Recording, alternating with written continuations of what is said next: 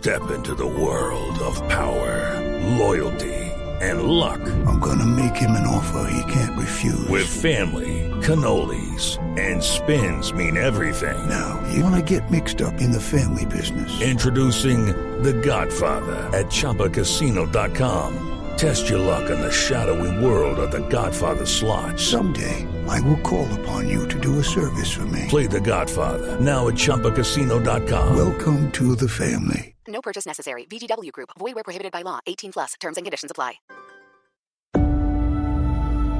Conectando al mundo y a todo un país.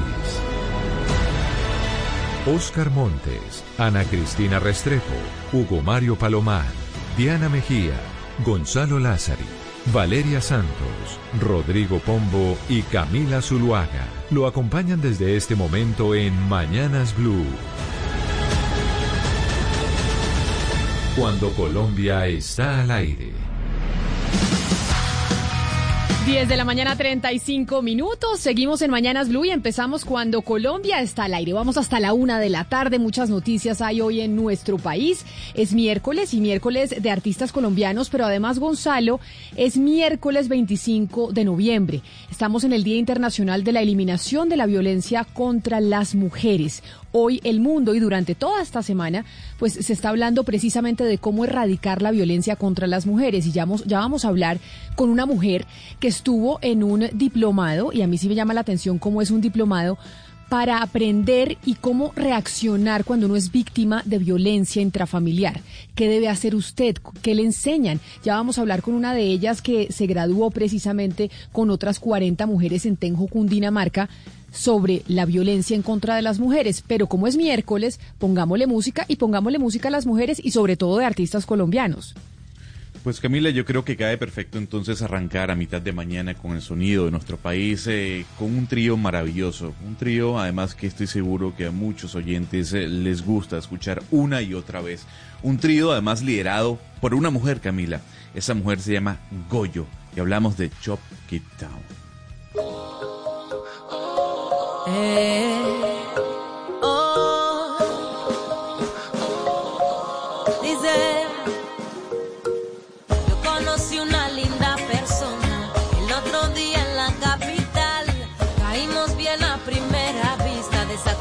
Suelen pasar.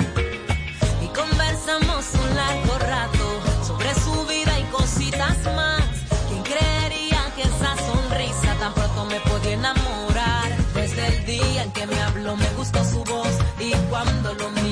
también me miró, me acerqué un poquito a él, también se acercó y comencé a perderme en su mirada porque yo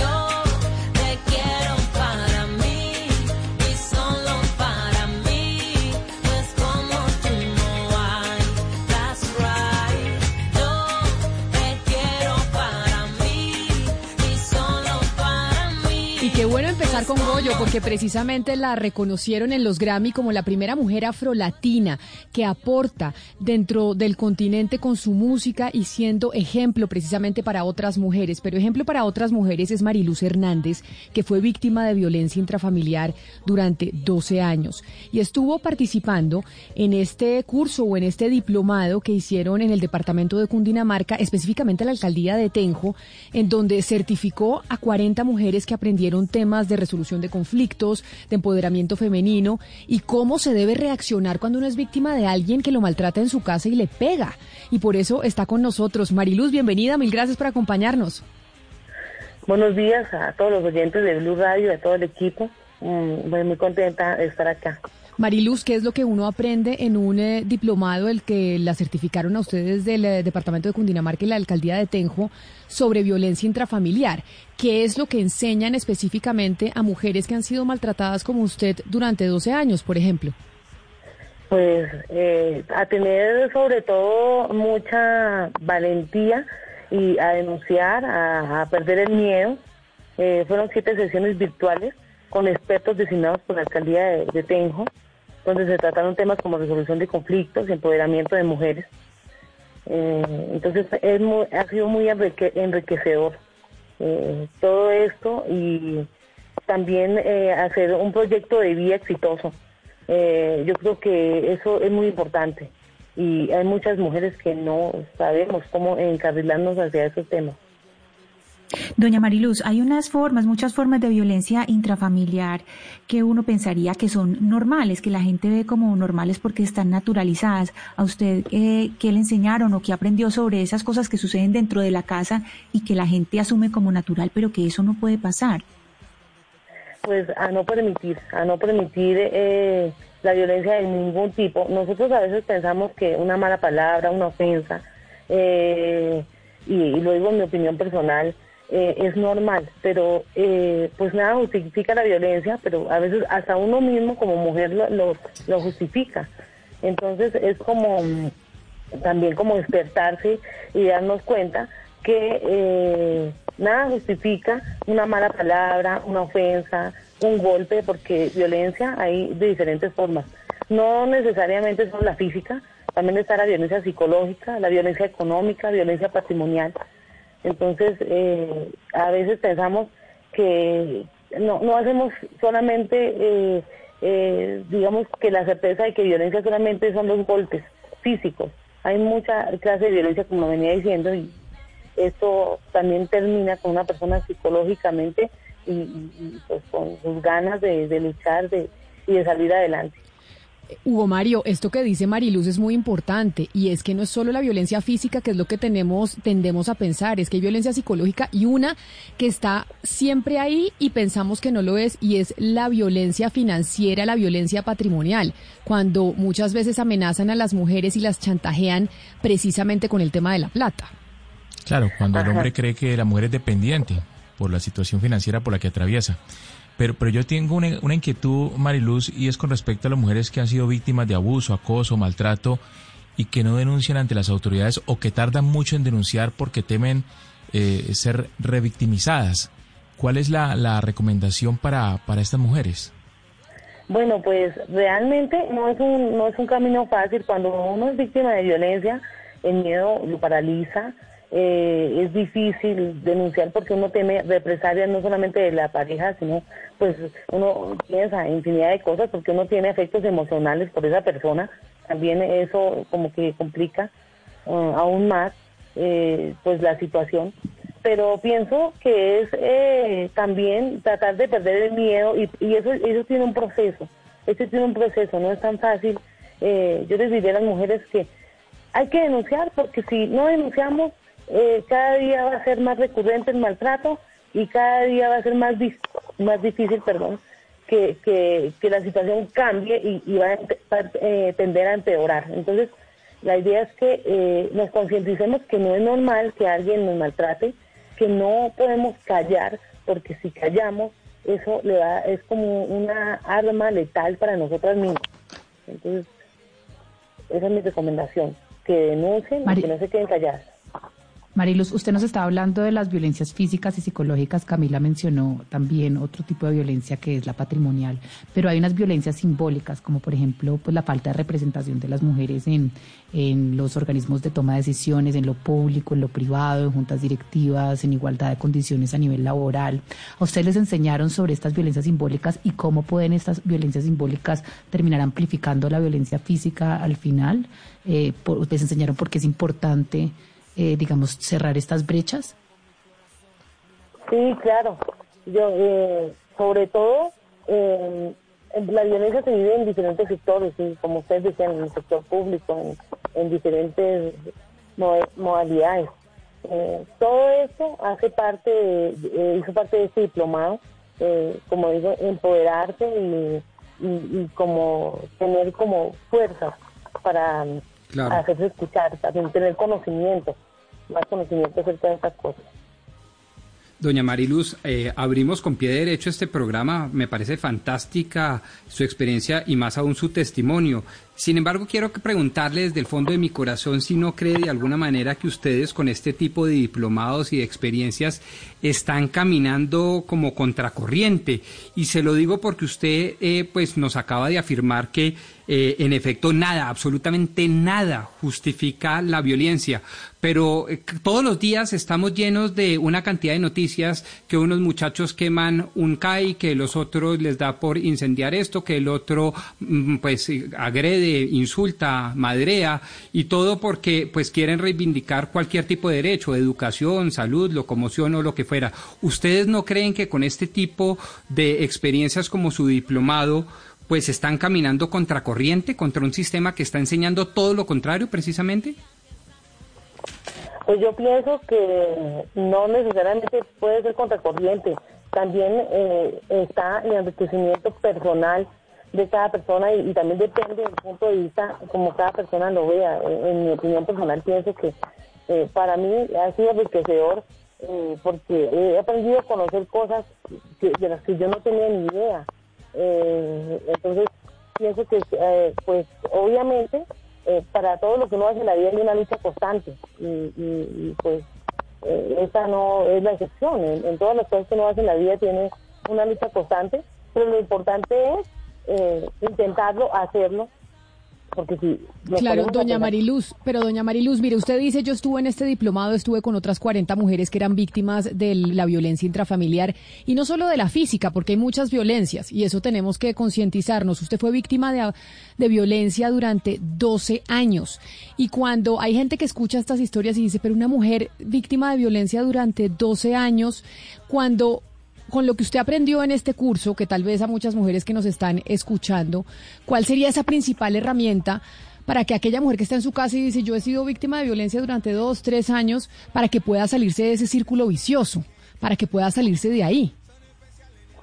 Pienso que hay que tener confianza en, sí misma, buscar apoyo. Pienso que lo más importante es buscar apoyo también psicológico, eh, y también una mano amiga, una mano amiga porque en todo, en todo municipio hay estancias que para este extranjero, entonces buscar como esa mano amiga y tratar de, denunciar y, como decía anteriormente no callar, porque si callamos, como desde bien si no va a ser mucho peor. Señora Mariluz, luego de lo aprendido, ¿usted cree que este tipo de diplomado debe ampliarse también a los hombres y así ir acabando con la cultura machista y violenta que se vive en Colombia? Claro que sí, sería muy bueno que los hombres también se concientizaran de que no, eh, eh, eh, de que a veces hasta ellos mismos ni siquiera son conscientes de que una, con una palabra violenta. y también el machismo. Yo creo que la principal causa del maltrato en Colombia es el machismo. Sí, señora Mari, hablemos un poco de, del diplomado, o sea, quiénes fueron los profesores, eh, cuántas, hubo siete, sesiones, ¿cómo transcurrió el diplomado? Bueno, eh, el diplomado fue liderado por eh, Equidad de Género. fueron siete sesiones, como les venía diciendo anteriormente. yo tomé la decisión de hacer el diplomado porque no podemos seguir permitiendo este tipo de cosas que sigan sucediendo, que haya violencia en los hogares. Y fueron varias sesiones y también, como les decía, eh, como, como un contexto de lo que es un proyecto de vida exitoso, fueron de hora y media eh, en el curso de, Mariluz, y usted, y usted, una última pregunta, y es, y a todas estas el señor, su maltratador, el de quien usted fue víctima durante 12 años, ¿dónde está? ¿Hubo algún tipo de, sanción judicial en contra de él? Bueno, pues había un proceso, sí señora, efectivamente había un proceso en el, en el que eh, eh, estábamos, o, yo, o sea, yo hice la denuncia, obviamente, por Fiscalía, Comisaría de Familia, eh, y él en ese momento murió porque Hace un año después de la separación, él tuvo un accidente de tránsito y murió. Pues doña Mariluz, mire usted, como usted hay muchas mujeres y por eso qué placer escucharla, pero qué placer escucharla porque usted es un ejemplo como otras tantas que fueron víctimas de violencia intrafamiliar, pero que están ahí para decir, oiga, podemos aprender y ninguna mujer tiene que permitir ningún tipo de violencia. No estamos hablando solo de la física, hablamos también de otros tipos como usted eh, nos explicó. Doña Mariluz, mil gracias por estar con nosotros hablando de su caso hoy que es 25 de noviembre, Día Internacional de la Eliminación de la Violencia contra las Mujeres. Bueno, muchísimas gracias a Blue Radio por la oportunidad y pues eh, me gustaría añadir, digamos, que gracias a toda esta experiencia también estamos haciendo una campaña en contra del maltrato una canción de mi propia autoría que se llama Lo que callamos las mujeres. Es como una protesta también a, las leyes y también eh, una invitación a las mujeres para que no permitan que esto siga sucediendo. Y también un curso de Camila hay que hacerle a los hombres, ¿no? Porque esta clase de diplomados pues también se tienen que, que tomar por hombres pues para deconstruir todo el tema del machismo que está arraigado pues a nuestra cultura de una forma bastante preocupante. Mire, es que las cifras, Camila, de los feminicidios son muy preocupantes. Hablamos de cifras de líderes sociales, hablamos de cifras de excombatientes, pero nada más en el este año, en el 2020, lo que va a 31 de octubre, fueron asesinadas 209 mujeres y niñas por el hecho de ser mujeres, es decir, son feminicidios ya, digamos, dictaminados por la justicia, en donde hay un 93% de impunidad. Una de cada tres mujeres a nivel mundial sufren de violencia física o de violencia sexual en el mundo, Camila. Entonces, esto es una pandemia observatorio- que realmente eh, es muy preocupante, es muy preocupante. Valeria, el Observatorio de Feminicidios de Colombia ha registrado este año 508 casos. Es importante decir que la fecha de hoy, hoy eh, estamos en, es- en esa conmemoración porque la ONU institucionalizó este día para honrar eh, la memoria de tres hermanas que fueron asesinadas en 1960. Eran ellas Minerva Patria y María Teresa Mirabal, que ellas las asesinó la, dictadura de Rafael Leonidas Trujillo en República Dominicana. Entonces este es un tributo a ellas que eran pues opositoras al régimen y por eso las mataron. Y eh, quisiera eh, mencionar algo especial y es que ahora en este momento mientras estamos hablando están en unas audiencias de medidas cautelares de la JEP y las audiencias de hoy fueron abiertas precisamente mencionando a las cinco reincorporadas mujeres excombatientes reincorporadas de las FARC que han sido asesinadas. Son ellas Lucero Jaramillo, Astrid Conde, Esther Carrillo, Paola Andrea Osorio que fue asesinada ayer y Vivianet Velasco.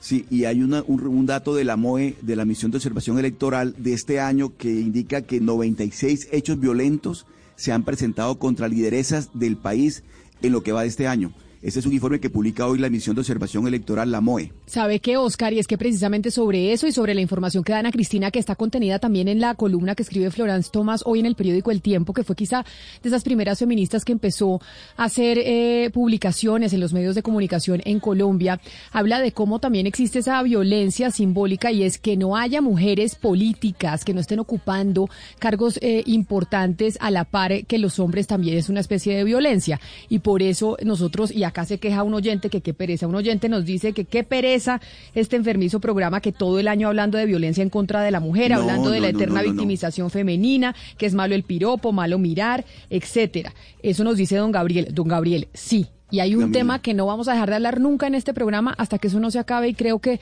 pues falta mucho para que se acabe. Y siempre vamos a hablar que hay que eliminar la violencia contra las mujeres. Sí, de manera enfermiza estamos obsesionados con el tema porque creemos fielmente que tenemos que hacer algo para que eso no siga sucediendo en el país. Precisamente, Y Hugo hay que hablar, sí, hay que hablar del tema, Camila, porque mientras estábamos haciendo la entrevista, eh, Camila, a, a esta persona, pues yo estaba acá recibiendo el reporte de las autoridades, se confirma eh, la aparición del cuerpo sin vida de una joven de 27 años. Ella había sido reportada por su familia desaparecida el pasado sábado 21 de noviembre. Había salido, según su hermana, hacia la ciudad de Popayana, una finca, aparentemente con unos amigos. Acaba de aparecer su cuerpo sin vida. Es la triste noticia que acabamos de conocer. Ese mismo sábado, en otro hecho que no tiene nada que ver con este, recordemos Camila fue asesinada en una estación del sistema de transporte masivo de Cali. Al interior de la estación, una mujer de 45 años en presencia de sus dos nietos. 31 feminicidios este año en el Valle del Cauca, 21 de esos casos en la ciudad de Cali. Es preocupante lo que está pasando con el tema de violencia de género y, y violencia contra la mujer aquí en esta región del país, Camila. Por supuesto, y por eso hoy más que nunca, todos los días tenemos que hablarlo, pero hoy es 25 de noviembre en donde mundialmente se está, eh, estamos hablando del- de la violencia contra la mujer, para que precisamente hagamos conciencia, para eso sirven esos días de Naciones Unidas, para que hagamos conciencia de que eso no puede seguir pasando. Son las 10 de la mañana, 53 minutos, vamos a hacer una pausa y cuando volvamos, don Gonzalo Lázari nos tiene dos cosas. Uno, el ranking de los países que han tenido la peor respuesta a la pandemia del COVID-19 en América Latina, a ver cómo nos va a nosotros en Colombia y además nos vamos para el espacio. Colombia está al aire. Black, Black Week, Black Week, Black Week en línea. Tantas ofertas en la web y en la línea. Sorpréndete con el chip de comprar en línea. Promoción Promoción válida del 23 al 29 de noviembre de 2020. Aplican términos y condiciones. Consúltalos en linio.com slash legales. Decimotercera Semana por la Memoria, del 23 al 29 de noviembre, un espacio del Centro Nacional de Memoria Histórica dedicado a las víctimas del conflicto armado. Conversatorios, foros, conciertos, lanzamientos y más. Consulta toda la programación ingresando a www.centrodememoriahistórica.gov.co porque desde los territorios, del lado de las víctimas y sus memorias. Fútbol. Lo hizo bien de primer intento en guerra. Fútbol. Qué pared excepcional. Qué toque, toque. Fútbol. Todo el fútbol está en Blue Radio. Con Café Águila Roja. Tomémonos un tinto. Seamos amigos. Café Águila Roja. BostonMedical.la. Siempre firmes. Siempre. Come más carne de cerdo, pero que sea colombiana. La de todos los días. Fondo Nacional de la Porcicultura. DirecTV. El mejor invento para ver fútbol. El fútbol se juega en los estadios. Se vive en Blue Radio. Blue Radio. La nueva alternativa. Seguimos en Blue Radio, estamos en Mañanas Blue y este 27 de noviembre en Carulla Black Friday Party disfruta hasta un 40% de descuento en más de 50 referencias de licores y muchas sorpresas más. Recuerda, este 27 de noviembre en Carulla Black Friday Party, no te lo puedes perder. Colombia está al aire.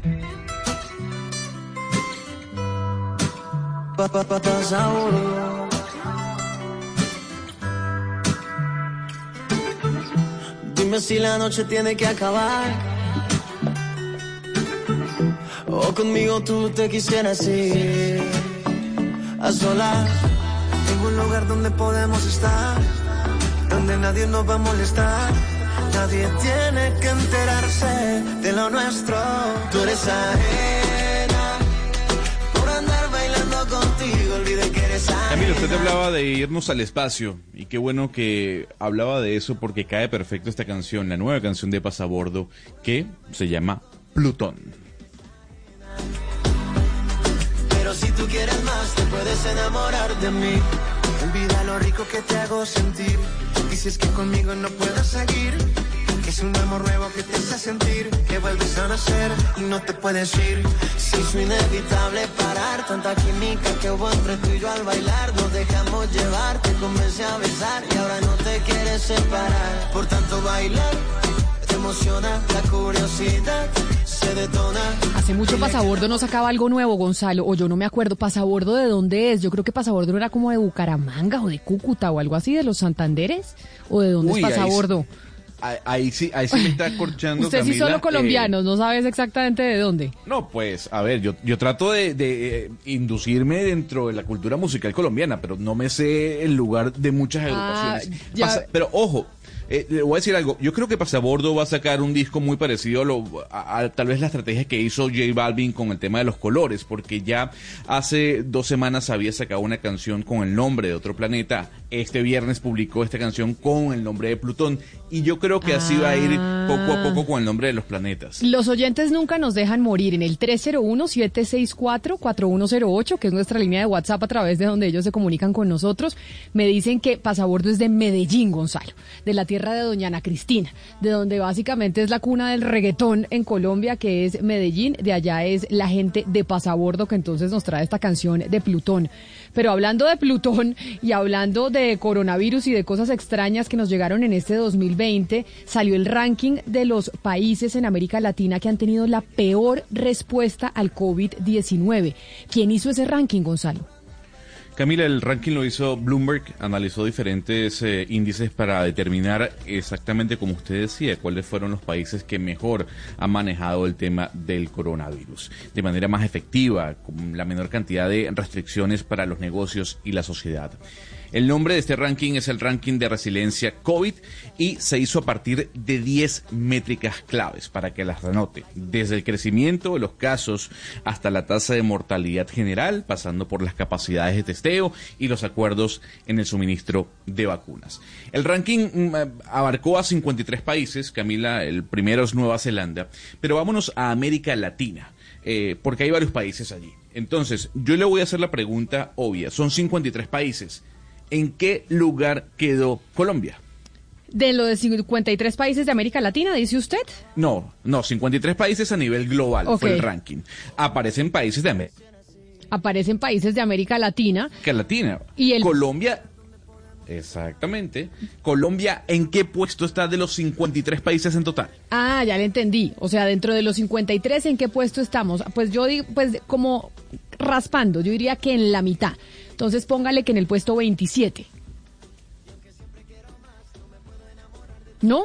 ¿Me rajé yo? Y se- ¿O se rajó, o se rajó, eh, o se rajó Sí. Gonzalo? ¿O quién se Sí, rajó yo, que yo. aparece? ¿Eh, ¿Se me cortó Gonzalo, Perdigón? ¿O qué pasó con Gonzalo que no, que no lo, que no lo escucho? Ah, ahora me- me, oye bien? Ya, ya lo escucho, ya lo escucho. Perfecto, muy bien, muy bien. Problemas de conexión, Camila.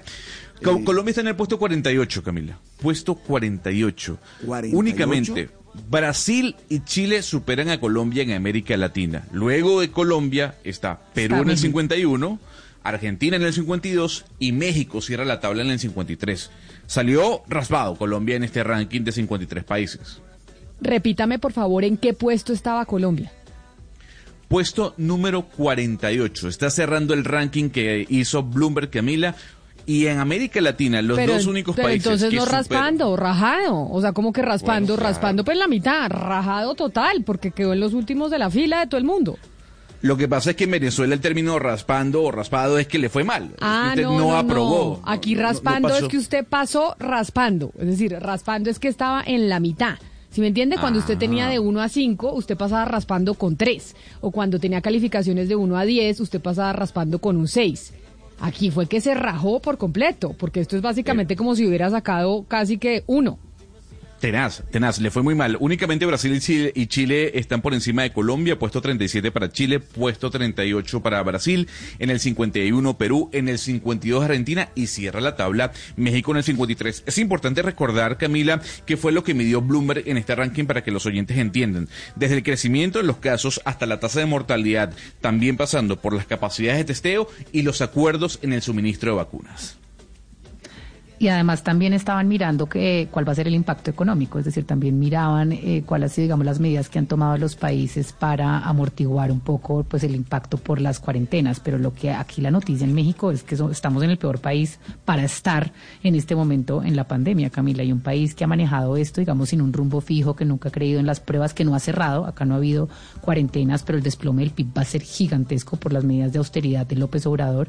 Y pues todo el mundo está aquí pues alertado porque pues siempre como que López Gatel, que ha sido como el Fauci de acá, ha salido a decir que todo bien, que vamos bien, que vamos bien, y pues resulta que no vamos tan bien y que la curva va en crecimiento, ya pasamos los 100 mil muertos y más del millón de casos positivos. Entonces, pues México es el lugar donde nadie quiere estar en Latinoamérica en este momento por culpa del COVID, y pues Colombia no está lejos. Colombia no está lejos y me sorprende Argentina, que tampoco esté lejos, con unas cuarentenas larguísimas Argentina, tantas manifestaciones que hubo precisamente porque estuvieron cerrados, cerraron aeropuertos mucho tiempo y entonces apareció en este ranking como de los peores del planeta y Colombia igual, mejor dicho, estamos en unos países, Valeria, usted allá en México, nosotros aquí en Colombia, de los peores países de manejo contra el y- COVID. Y ustedes, lo, lo bueno es que acá en México por lo menos anunciaron hoy, el canciller Ebrard anunció esta mañana que la vacuna llega a México la segunda semana de diciembre. Se espera, todos los pronósticos en Estados Unidos están diciendo que la vacuna de Pfizer ya está a punto de salir, se espera que salga la primera semana de diciembre, que la FDA la apruebe.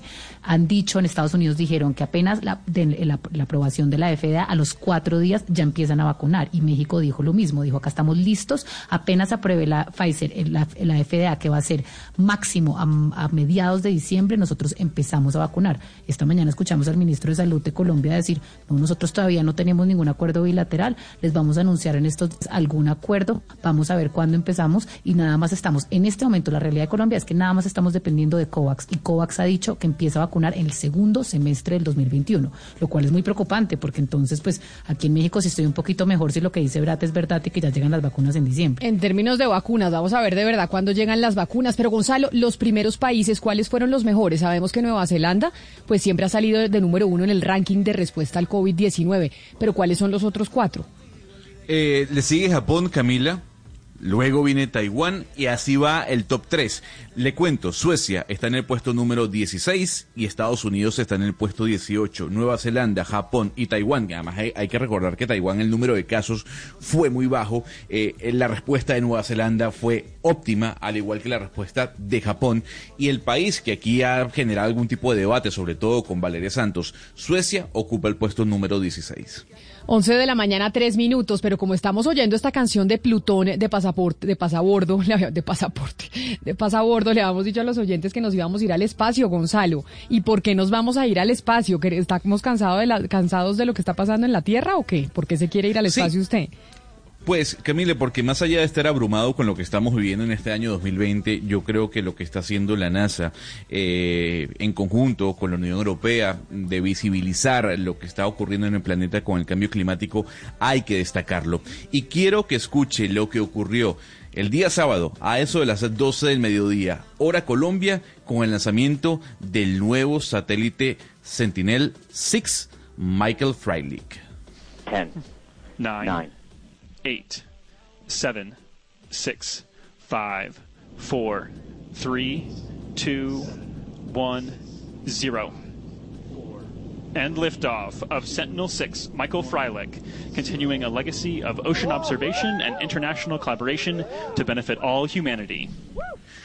Básicamente eso que usted escuchó fue el lanzamiento de este satélite, Camila, que la A mí no hay nada que me parezca más emocionante que oír ese conteo y cuando salen los cohetes, cuando salen los satélites, ¿usted se imagina estar ahí en medio de ese conteo cuando están despegando algo para lanzarlo al espacio? Increíble, Camila, increíble. Además, eh, ya con la, la creación de los cohetes de SpaceX, porque hay que decir que este satélite sale de la mano de un cohete Falcon 9 de SpaceX directamente hacia el espacio y eso debe ser muy emocionante.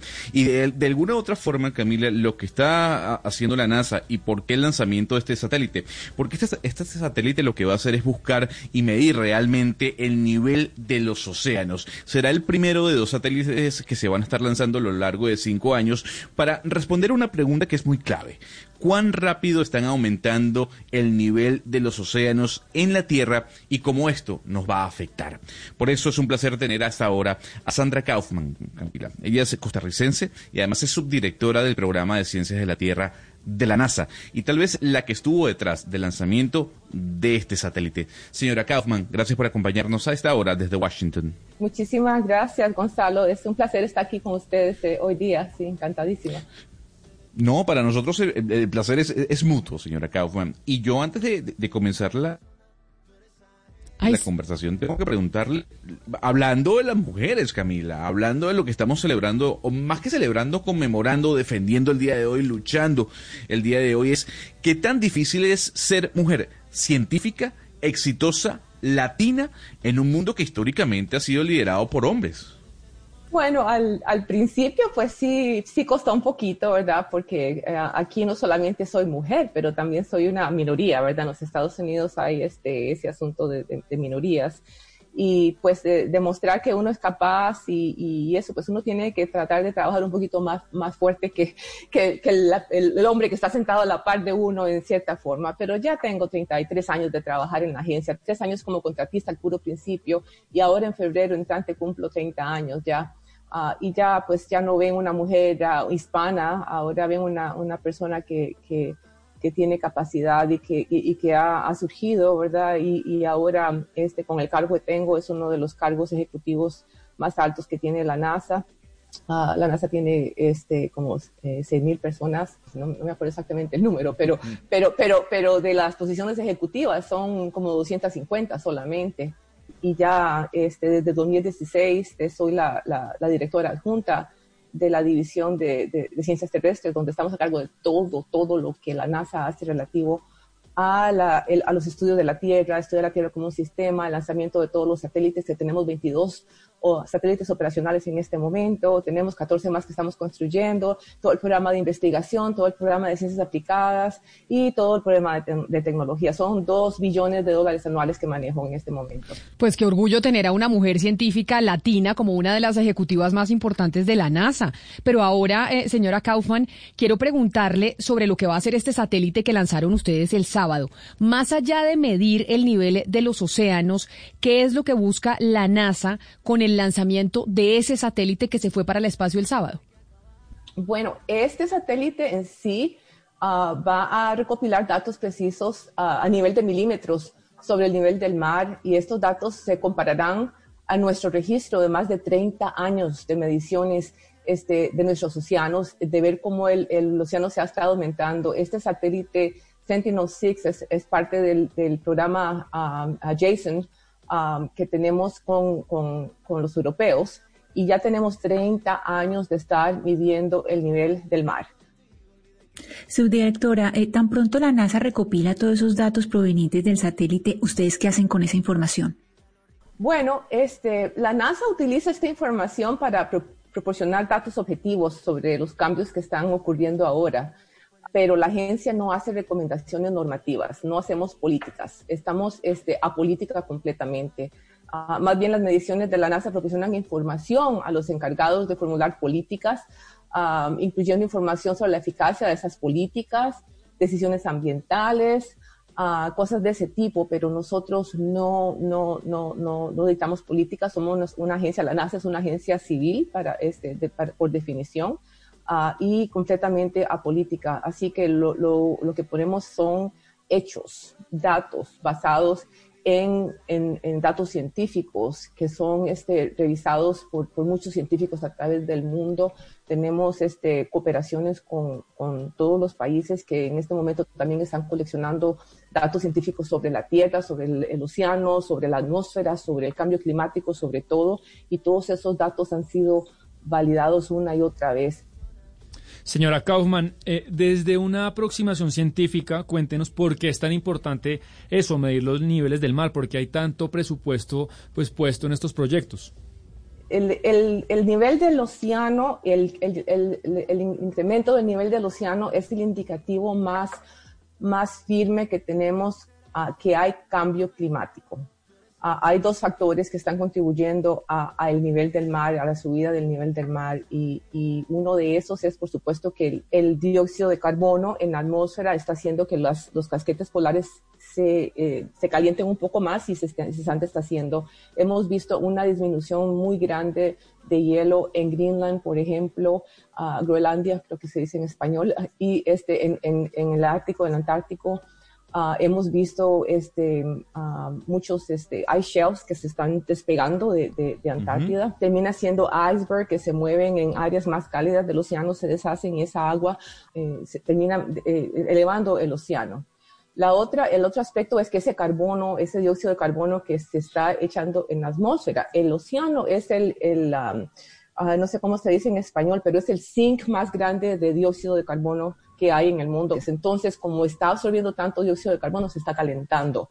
Entonces, podemos medir y recopilar datos precisos sobre el nivel del mar a nivel de milímetros, como les dije anteriormente. Pero también podemos medir la temperatura del océano y la hemos estado rastreando desde hace uh, más de, de, más, que si yo tenemos un récord de, de más de 40 años de, la temperatura del océano, podemos medir muy, muy diferentemente el nivel del mar a, a debido del agua y la temperatura a cómo ha estado incrementando. Entonces, eso es el mejor indicativo que tenemos que hay cambio climático.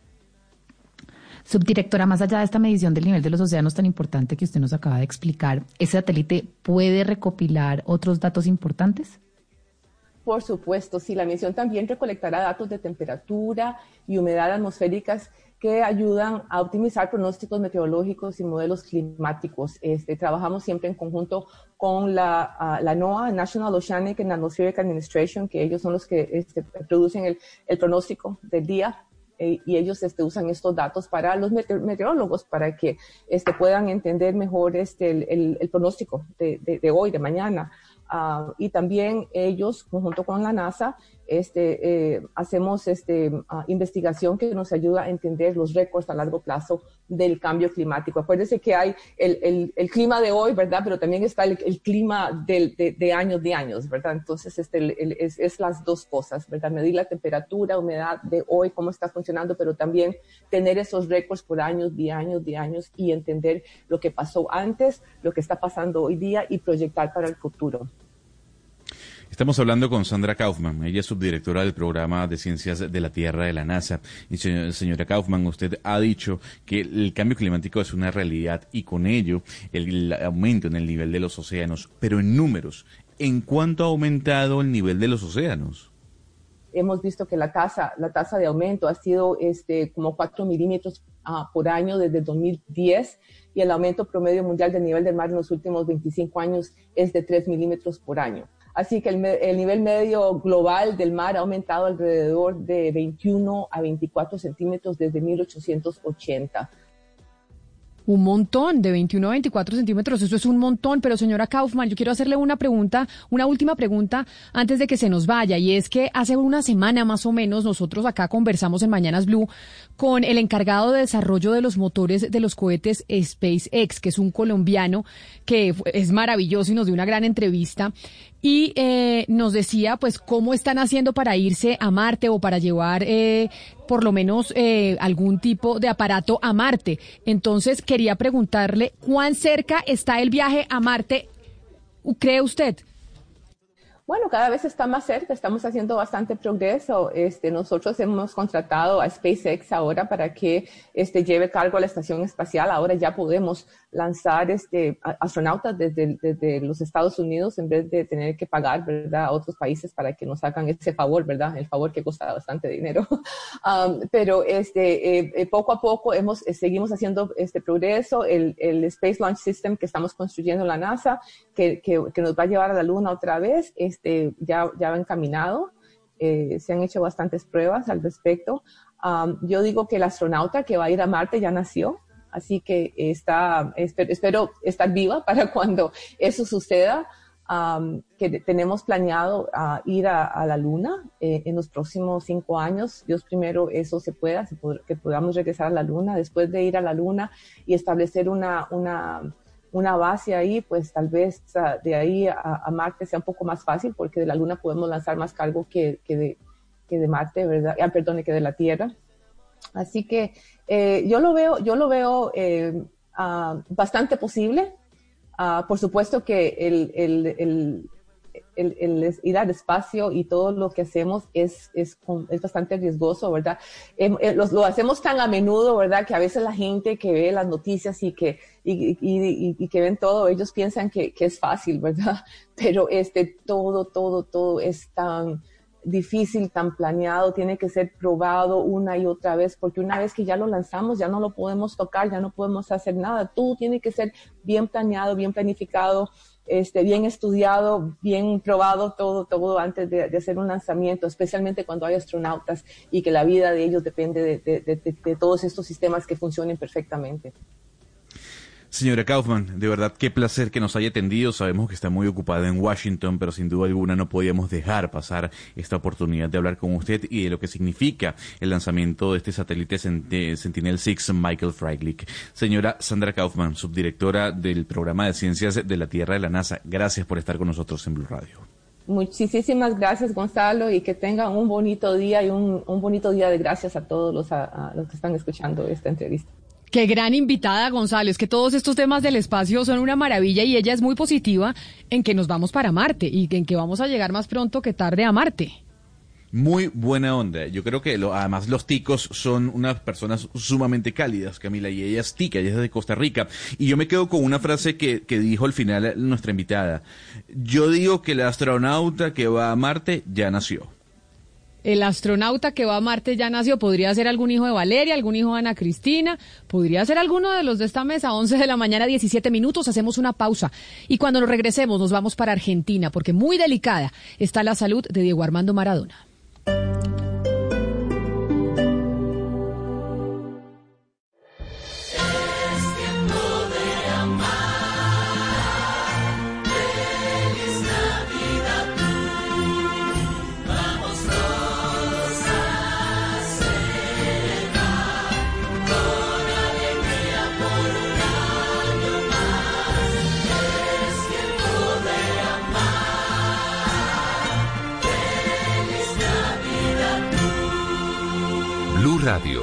Nueva alternativa.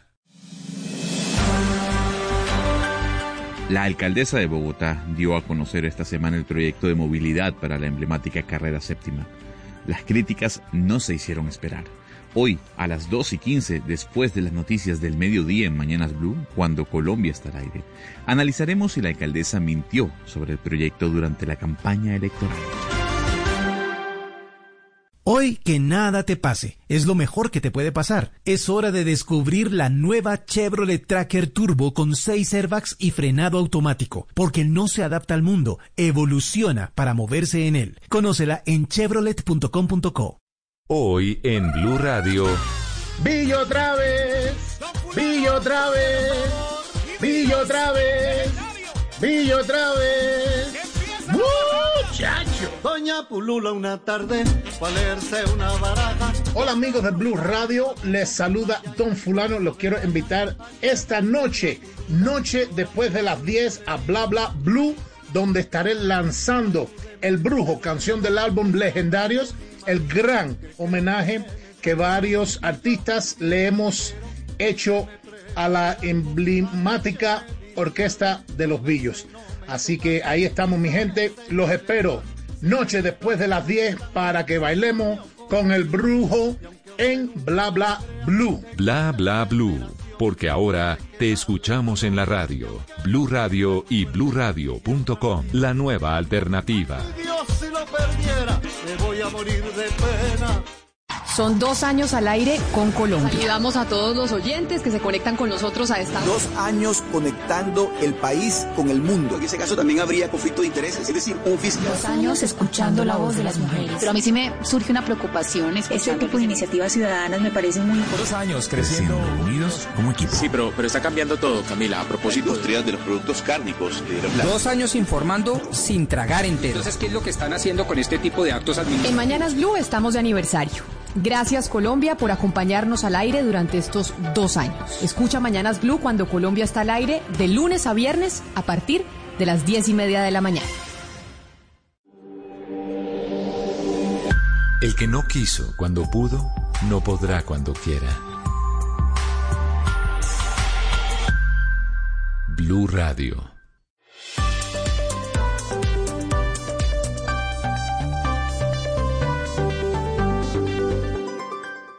Radio interrumpe la programación. Una noticia urgente está en desarrollo. 11 de la mañana, 21 minutos. Hoy, 25 de noviembre, ha confirmado diferentes medios de comunicación en el mundo que Diego Armando Maradona, uno de los jugadores de fútbol más importantes de la historia, acaba de fallecer. Y por esa razón nos vamos para Argentina con Juan José Buscaglia, que tiene todos los detalles y la confirmación de la muerte de Diego Armando Maradona. Juan José. Hola, muy buenos días. La verdad que eh, impactado. eh, jamás creí uno como, como periodista deportivo, como amante, como admirador de Maradona, que íbamos a ver esta noticia al aire. Eh, Camila, falleció Diego Armando Maradona en la casa en la que estaba llevando a cabo la recuperación. Dos semanas después de haber sido intervenido quirúrgicamente en su corteza cerebral, se descompensó este mediodía y lo que primero comenzó como un rumor de un paro cardíaco y del intento de eh, reanimación por parte de eh, los médicos de tres ambulancias que fueron llamados de urgencia eh, por quienes lo acompañaban, entre ellos el médico Leopoldo Luque, termina transformándose en la noticia menos esperada, Camila. Podemos confirmar, estamos en condiciones de hacerlo, que Diego Armando Maradona falleció hace algunos minutos en el norte del Gran Buenos Aires, en donde estaba recuperándose. Diego Armando Maradona, que era una religión en Argentina. De hecho, hasta canciones hicieron eh, precisamente de este dios del fútbol, que además de fue, después fue muy polémico por meterse en política y demás. Pero nadie, ninguno de los fanáticos del fútbol podrá olvidar nunca a Diego Armando Maradona. Y quizá esta fue una de sus más importantes canciones que le hicieron en homenaje al astro del fútbol argentino.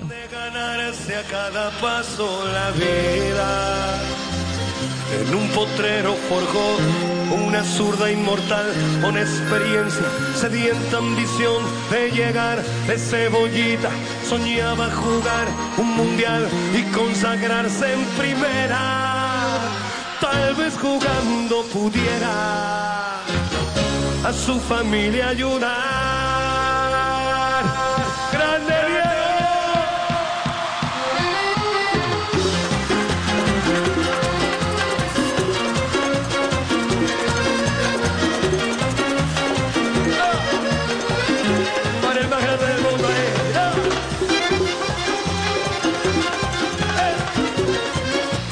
Los que saben de fútbol, los apasionados Oscar dicen que el mejor gol de los mundiales fue el que le hizo Diego Armando Maradona en el Mundial de México 86 a Inglaterra, que de hecho fue narrado por Víctor Hugo Morales. Se lo pongo y usted nos cuenta cómo se vivió ese Mundial del 86, que para muchos expertos fue el mejor gol de la historia de los mundiales. Ahí lo tiene Marabona, lo marcan dos, pisa la pelota Marabona, arranca por la derecha el genio del fútbol mundial y deja el tercero a tocar para Borruchaga siempre Marabona, genio, genio, genio, ta, ta, ta, ta, ta, ta, ta.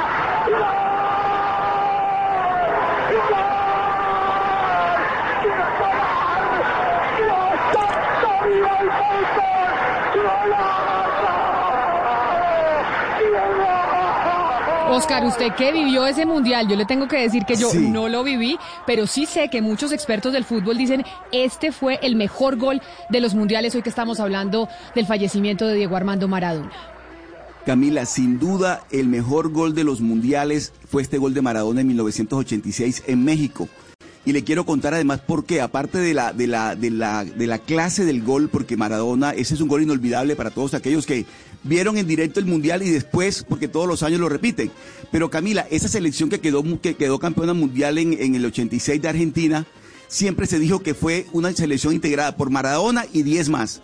Maradona solo alcanzó a llevar a esa selección a un mundial con, con, Bilardo como técnico, pero además estaba Valdano, bueno, una cantidad de gentes. Ese fue un gol que hizo él contra los ingleses, pero además ese día hizo el famoso gol con la mano de Dios. ¿Se acuerda usted? Que él le se levanta y con la mano le hace el gol al arquero, al arquero Chilton, que era el arquero de Inglaterra. Pero, pero es una noticia lamentable realmente, eh, Camila, y sorpresiva, el fallecimiento de Maradona. Maradona le acababan de celebrar los 60 años. O sea, Maradona es un tipo muy joven. 60 años le acababan de celebrar a Maradona en Argentina, pero con una vida bastante disipada.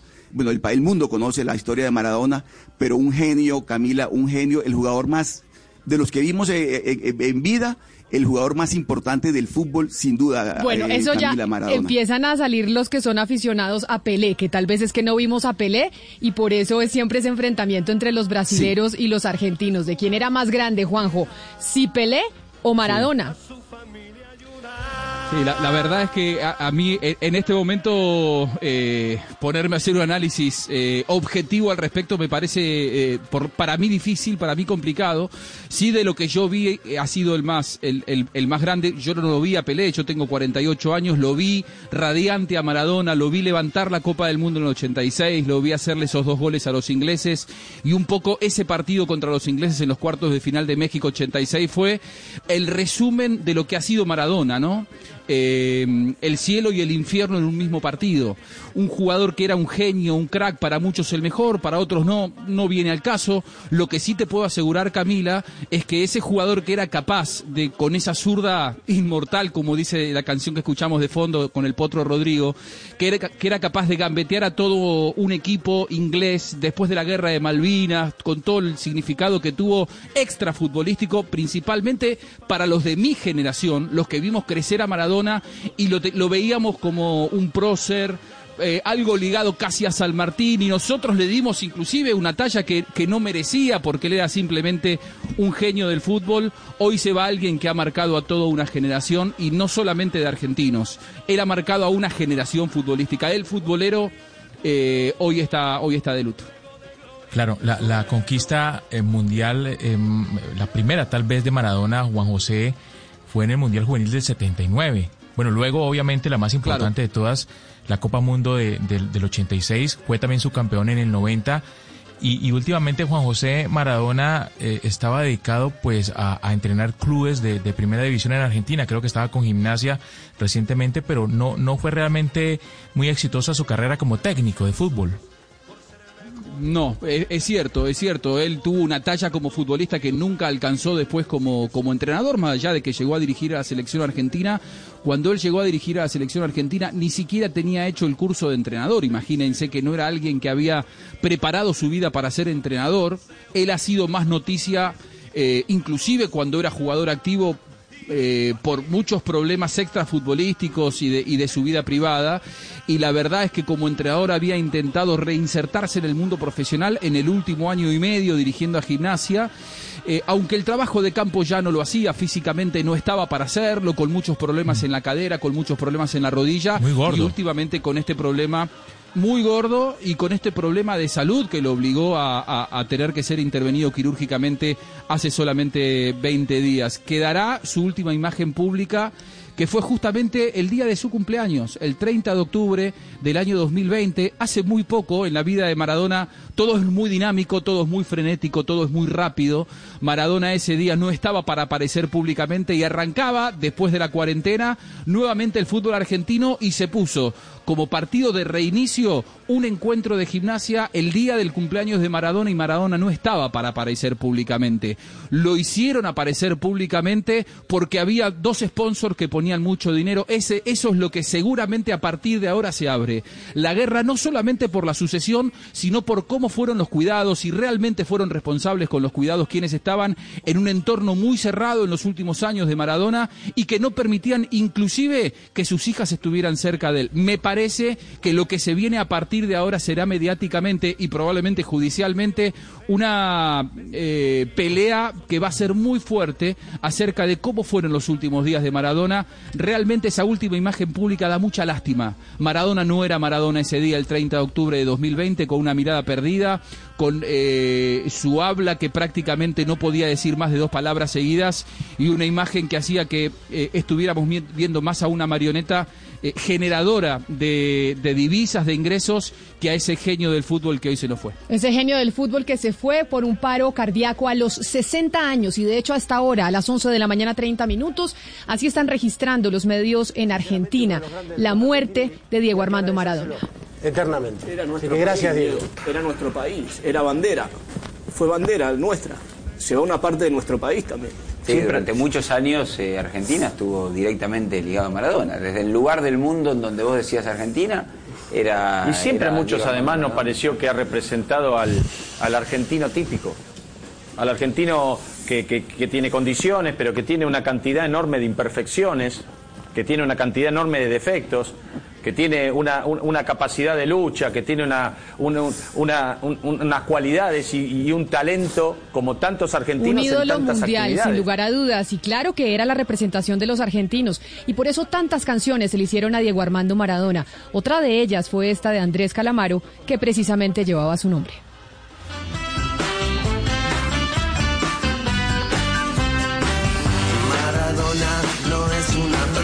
Cualquiera, es un hombre pegado a una pelota de cuero. Tiene el don celestial de tratar muy bien al balón. Es un guerrero, es un ángel y se le ven las alas heridas. Es la Biblia junto al calefón. Tiene un guante blanco calzado en el pie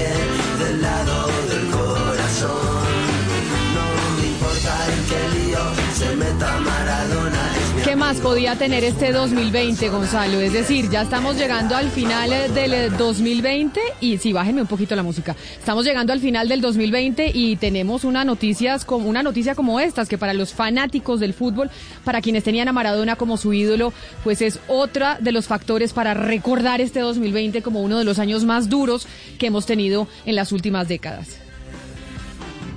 El 2020 con el fallecimiento de un ídolo del básquetbol como el señor Kobe Bryant. Y cerramos el 2020 con el ídolo yo creo que de todo el mundo en cuanto al fútbol se refiere. Yo quisiera preguntarle a nuestro invitado lo que significa Maradona para la Argentina hoy en día. Cuando yo lo escucho hablar, escucho ese nudo en la garganta. No obstante, Maradona ha vivido diferentes procesos, procesos tal vez que lo han alejado de la realidad y el contacto con el, con el argentino de calle, con, esa, con, con ese cariño que tal vez tenía en la década del 80 o en la década del 90. Hoy en día se puede decir que toda la Argentina llora la partida de Maradona.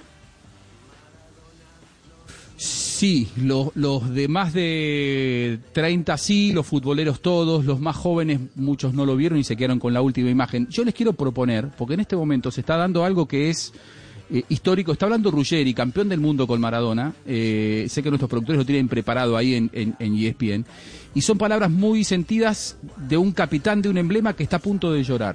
Si, si les parece, lo, lo- lo escuchamos a Oscar Perfecto. Ruggeri, Vamos a ver. amigo, compañero por de lo que ha Maradona. hecho este chico con, con nuestro país. Si hay alguien que unió a, a- a todos los argentinos, fue este cada vez que jugaba. Y cada vez que jugábamos con Argentina. Pibe, loco. Esa es lo más, la bronca, la bronca más grande.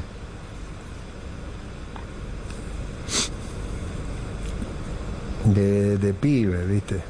No puede ser, no puede ser, no, no puede ser porque nosotros todos disfrutábamos de todo lo que nos hacían vivir ustedes, todos, todos. Y estábamos en pleno goce, en pleno disfrute de, de- de lo que habíamos hecho, que es tan difícil. Y, y ya se cayeron tres del, del plantel, ¿viste? Pibes, tres pibes, déjame de joder. Juanjo, pero básicamente lo que estamos viendo en los medios argentinos, en los medios eh, deportivos, es un luto absoluto en Argentina, porque cada uno de los que ha pasado por ahí está llorando precisamente la muerte de Maradona, porque Maradona sin duda fue un ídolo eh, futbolístico, pero además, y usted nos puede explicar un poco este fenómeno, Maradona se volvió una religión en Argentina. Una Sí. religión en Para- donde para- básicamente eran los maradonistas y por eso aprovechó y, y lo utilizaron mucho a Maradona como un símbolo político en dentro de las campañas. Sí, sí, tal cual. Él, él- él ha generado un nivel de devoción en los argentinos. Creo que es más para el análisis de un sociólogo que de, que de nosotros, o, o- por lo menos mío, un periodista.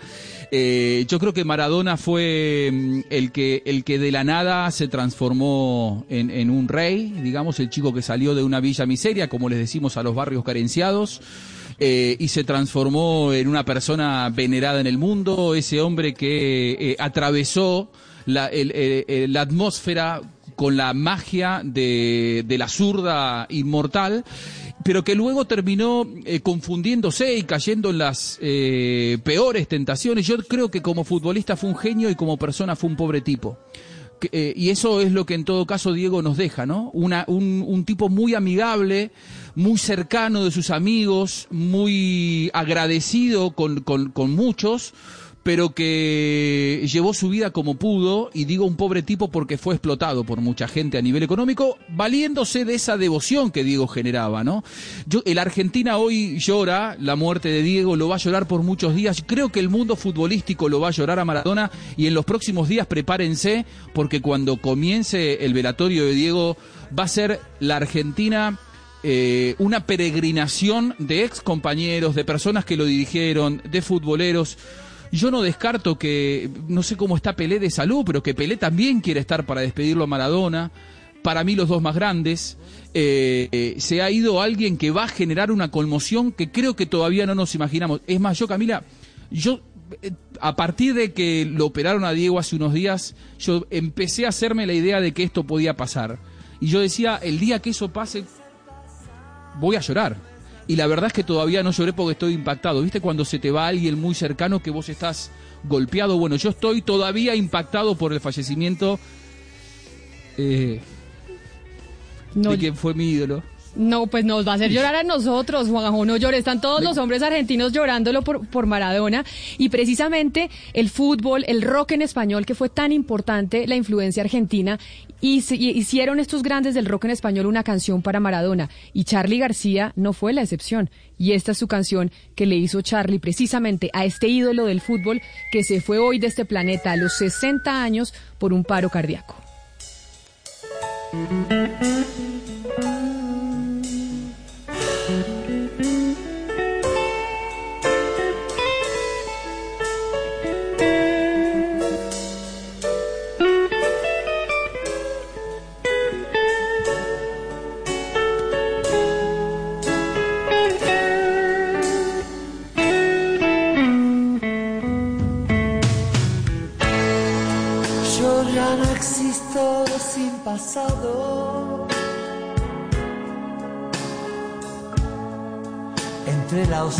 Oscuridad y la luz. Yo sé que existo en otro lado. Yo ya perdí el autobús. Maradona Blues y los hombres, Juanjo, lo están acompañando todos los hombres, los hombres de la mesa, muchos que eran fanáticos de Maradona. Si sienten cómo este ídolo se les fue, Sebastián, usted también está a punto de llorar. Sí, yo no soy argentino y, y saludo a Juanjo, pero Juanjo sabe que, que soy un futbolero de vena. Y sí, es, es un día difícil para los futboleros, Camila. Maradona era un prócer. Y para los que no son futboleros, eh, en un programa que no es deportivo puede sonar exagerado, pero lo que usted le preguntaba, hay que entender el fenómeno Maradona. Eh, ahorita oíamos eh, lo que era la narración más importante de la historia del fútbol del primer, segundo gol de Maradona a los ingleses y lo que ocurrió Oscar, Valeria, Ana Cristina es que ustedes recordarán, por ejemplo, lo que fue la guerra de las Malvinas en el 82 cuando la dictadura militar argentina pues recurría a lo que le salía para valerse de- del favor del pueblo. Y obviamente pues Inglaterra en, en cabeza de Margaret Thatcher termina ganando la guerra de las Malvinas. Y lo que ocurrió cuatro años después es que los argentinos y no me dejará mentir Juanjo pues cuando Maradona le mete el gol con la mano y cuando los humilla con una actuación fenomenal, pues sintieron que de, alguna manera pues Maradona les devolvía un poquito de ese, de ese que se fue en esa guerra, de eso que pasó, y por eso es que yo creo que en parte eh, Maradona va a ocupar un lugar en el corazón de Latinoamérica Argentina que nadie, ni Messi va a desplazar, Camila, porque el debate futbolero en este tema del corazón, de cómo Maradona representó a, los argentinos en México, nunca nadie, nunca, nunca, nunca lo va a reemplazar, es, es imposible. Por eso el fenómeno Maradona va más allá del fútbol, fue un prócer, fue una figura irrepetible y comprendo las lágrimas de Juanjo porque realmente pues es- es- se fue parte del corazón del fútbol, así es. Pero, pero mire, Sebastián, una cosa muy importante que en lo que tiene que ver con la cultura argentina. Argentina tiende a formar ídolos. En la política, Perón, por ejemplo. Perón es una figura inolvidable para el argentino. En la música, Gardel. Nadie se puede comparar con, con Gardel. Y en el fútbol, Maradona y Messi. Pero yo creo que Maradona está metido en el corazón de los argentinos por ser quien es. Porque es el cielo y el infierno. Es, es, la, es la luz y la oscuridad. Todo en una sola persona. Pero además porque hay una cosa, hay un dato que me llama la atención en lo que contaba Ruggeri. Él habló de tres pibes que ya se fueron. Habla de los campeones mundiales del 90, de- del 86 en México. Yo recuerdo el Tata Brown, un defensa que jugó en Nacional, que ya falleció también. Maradona, pero no sé quién es Hace el poco. Sí, el otro es José Luis Cuchufo. Fue el, fue el primero que falleció. Cuchufo falleció de manera trágica hace ya más de 10 años. Habría que googlearlo, pero hace bastante tiempo había ido a cazar y a la, a la Patagonia, al sur de la República Argentina, se le escapó un disparo a él de su escopeta, de su rifle, y le pegó en una pierna y se murió desangrado. Eh, Ese fue el primero de los campeones del mundo que falleció, José Luis Cuchufo. Luego falleció José Luis Brown. En una circunstancia, el Tata, él falleció lamentablemente de, de Alzheimer. Eh, estábamos al aire con otro campeón del mundo. Yo trabajaba en Fox Sports eh, haciendo un programa muy bonito que se llamaba La llave del gol y lo teníamos ese día de invitado a un campeón del mundo de ese Argentina del 86 que era el Checho Batista. Y durante el programa nos llegó la comunicación vía WhatsApp, nos empezó a llegar a todos los que estábamos en ese panel, también a Checho Batista de que había fallecido José Luis Brown.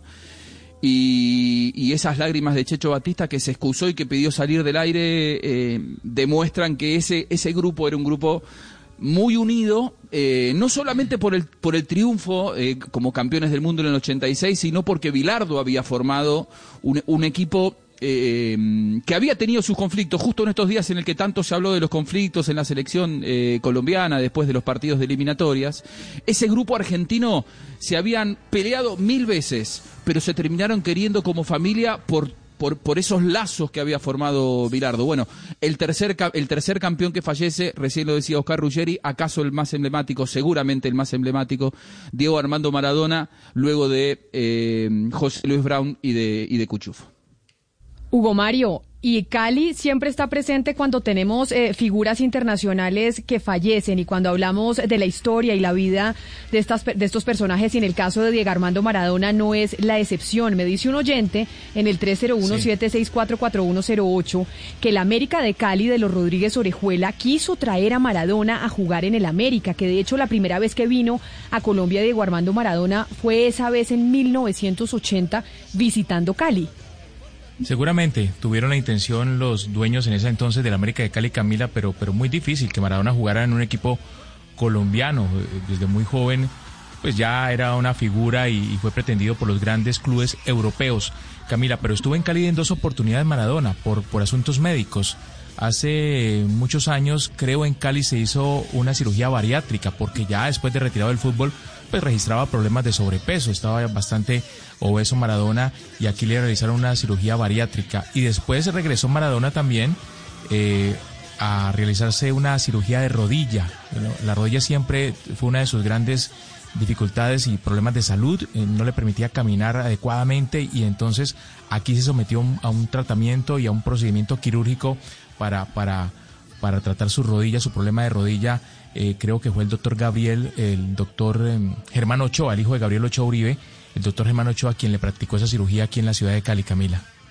Santa Maradona de Manu Chao es esta canción que estamos escuchando porque podríamos también recordar a Maradona precisamente con la música, con la música, con el rock argentino, en donde los grandes líderes de la música argentina, del rock, le hicieron su canción a este ídolo del fútbol que hoy tiene llorando a muchos, entre esos a mis compañeros de la mesa de trabajo, a Juanjo Buscaglia en Argentina, a Sebastián y a todos aquellos que aman el fútbol y que por supuesto amaban a Maradona.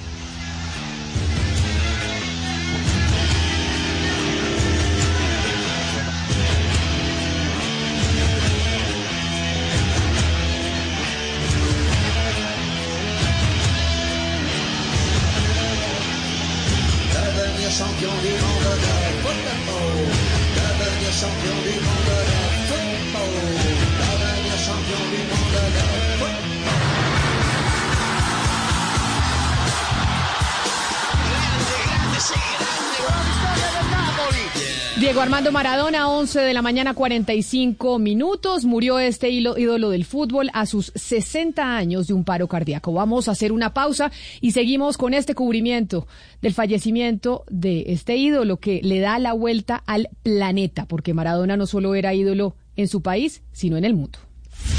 Colombia está al aire. Mamá, mamá, quédate quieta. No te muevas. Ay, Andrés, ¿qué tengo? ¿Una serpiente? No, mamá. Quieta, quieta. ¿Un alacrán? No, mamá. No te muevas. ¿Una avispa? No, solo te iba a tomar una foto. Ay, Andrés. Enfócate en ellos para que juntos puedan disfrutar lo que más los une. Si tú estás, las drogas no. Ministerio de Justicia y del Derecho. Elisa y Leonardo se conocieron en medio del dolor. Él quiere descubrir la verdad sobre el crimen de su prometida. Ella estará entre la espada y la pared y juntos enfrentarán un imperio de mentiras. Un amor buscando justicia. Gran estreno hoy, después de lo que la vida me robó. Tú nos ves, Caracol TV. Fútbol. Fútbol. Qué pared excepcional. Qué toque, toque. Fútbol. Todo el fútbol está en Blue Radio. Con Café Águila Roja. Tomémonos un tinto, seamos amigos. Café Águila Roja. BostonMedical.la. Siempre firmes. Siempre. Come más carne de cerdo, pero que sea colombiana. La de todos los días. Fondo Nacional de la Porcicultura. Direct TV. El mejor invento para ver fútbol. El fútbol se juega en los estadios. Se vive en Blue Radio. Blue Radio. La nueva alternativa. En Medicamentos Colmed sabemos que una buena decisión hace la diferencia. Con Colmed estamos llegando a miles de hogares colombianos hace más de 40 años con medicamentos genéricos de alta calidad. 40 años de experiencia que lo dicen todo, porque nuestros medicamentos cuentan con toda la tecnología que te mereces. Medicamentos Colmed, una compañía del grupo Procaps. Haz parte del banquete del millón. que este año apoyará a 40.000 propietarios de micronegocios afectados por la pandemia. Unámonos como colombianos para reactivar la economía de nuestro país. Realiza tu aporte a través de www.banquetedelmillón.org o comunícate al 587-4441. Apoya Caracol Televisión. La gente ya no cree cuando le dicen esto. Nosotros. Así es, opinas y no pasa nada. Nosotros vamos a cambiar eso. Ahora, tu opinión es muy importante para recibir bonos en entradas a cine, comida, ropa, almacenes. Ingresa ya a chl.com.co e inscríbete gratis. CHL, nos das tu opinión. Nosotros te damos beneficios. Durante meses buscamos respuestas sobre lo que nos ha dejado la pandemia. Estamos luchando para poder salir adelante. Hablamos con académicos, científicos, escritores y la gente, expertos en todas las disciplinas, para entender cómo podemos salir adelante en medio de la crisis. Seguir construyendo sobre lo construido. Hay que ayudarle a los jóvenes. El proyecto es Colombia. Al país lo movemos entre todos. Desde esta noche, nuestra edición central de las 7 en Noticias Caracol.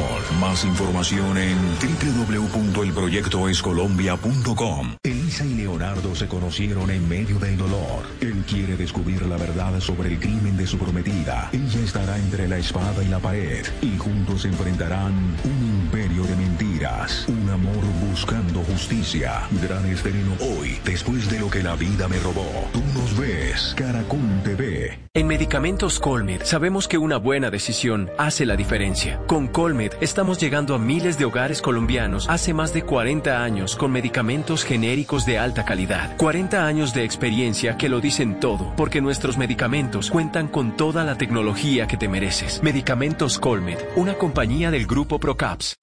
Fútbol. Lo hizo bien de primera intención Guerra. Fútbol. Qué pared excepcional. Qué toque toque. Fútbol. Todo el fútbol está en Blue Radio. Con Café Águila Roja. Tomémonos un tinto. Seamos amigos. Café Águila Roja. BostonMedical.la. Siempre firmes. Siempre. Come más carne de cerdo, pero que sea colombiana. La de todos los días. Fondo Nacional de la Porcicultura. DirecTV. El mejor invento para ver fútbol. El fútbol se juega en los estadios. Se vive en Blue Radio. Blue Radio. La nueva alternativa. Colombia está al aire. En una villa nación fue deseo de Dios crecer y sobrevivir a la humilde expresión, enfrentar la adversidad con afán de ganarse a cada paso la vida. En un potrero forjó una zurda inmortal con experiencia, sedienta ambición de llegar de cebollita. Soñaba jugar un mundial y consagrarse en primera. Tal vez jugando pudiera a su familia ayudar.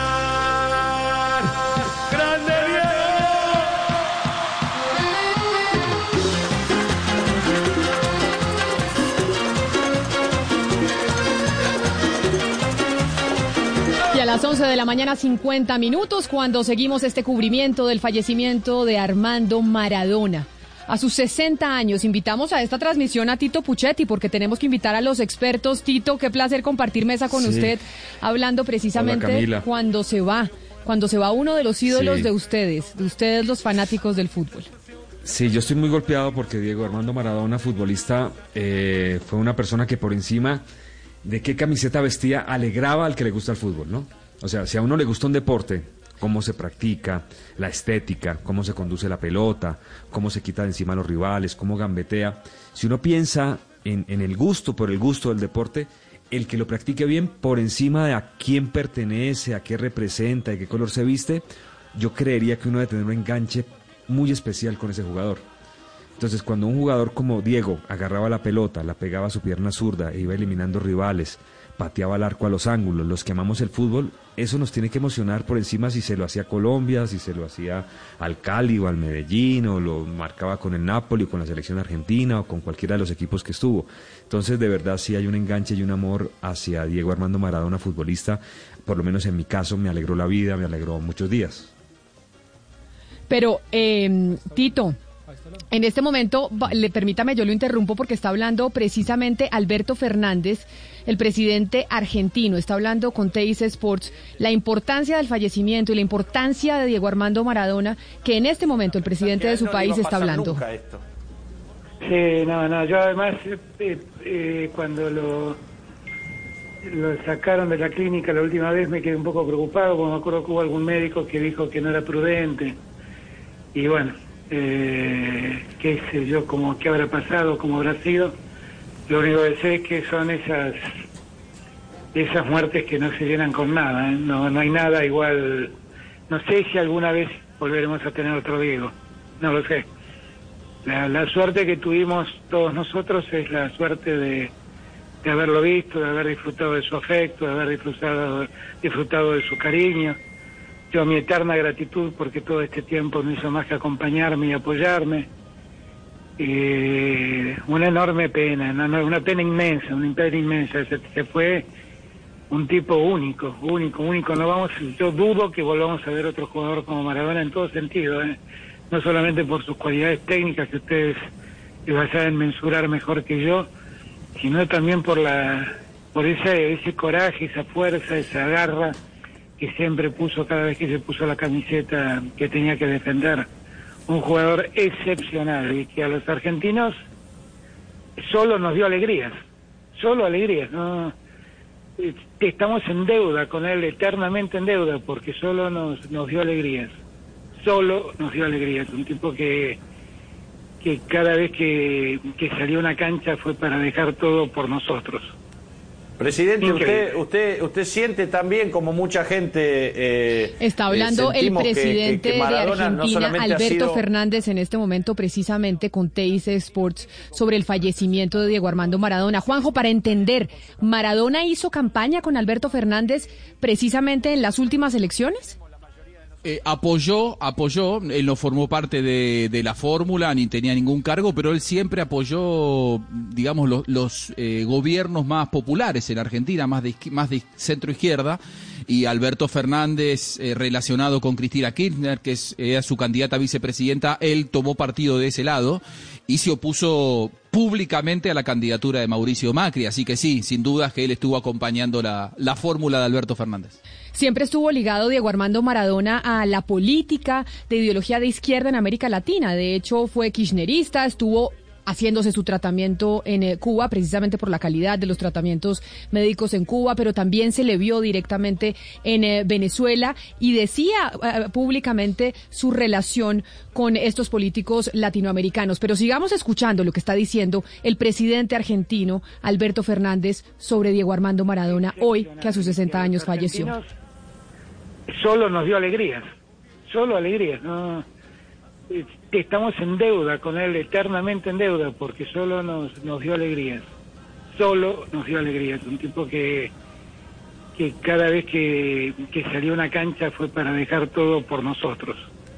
Presidente, Increíble. usted, usted, usted siente también como mucha gente eh, eh, sentimos que, que- Maradona no solamente ha sido la Argentina en el mundo, sino un argentino típico que nos ha representado con todas sus condiciones, con su talento, con su capacidad, con su carisma eh, y, también con sus defectos, los que tenemos la mayoría de nosotros.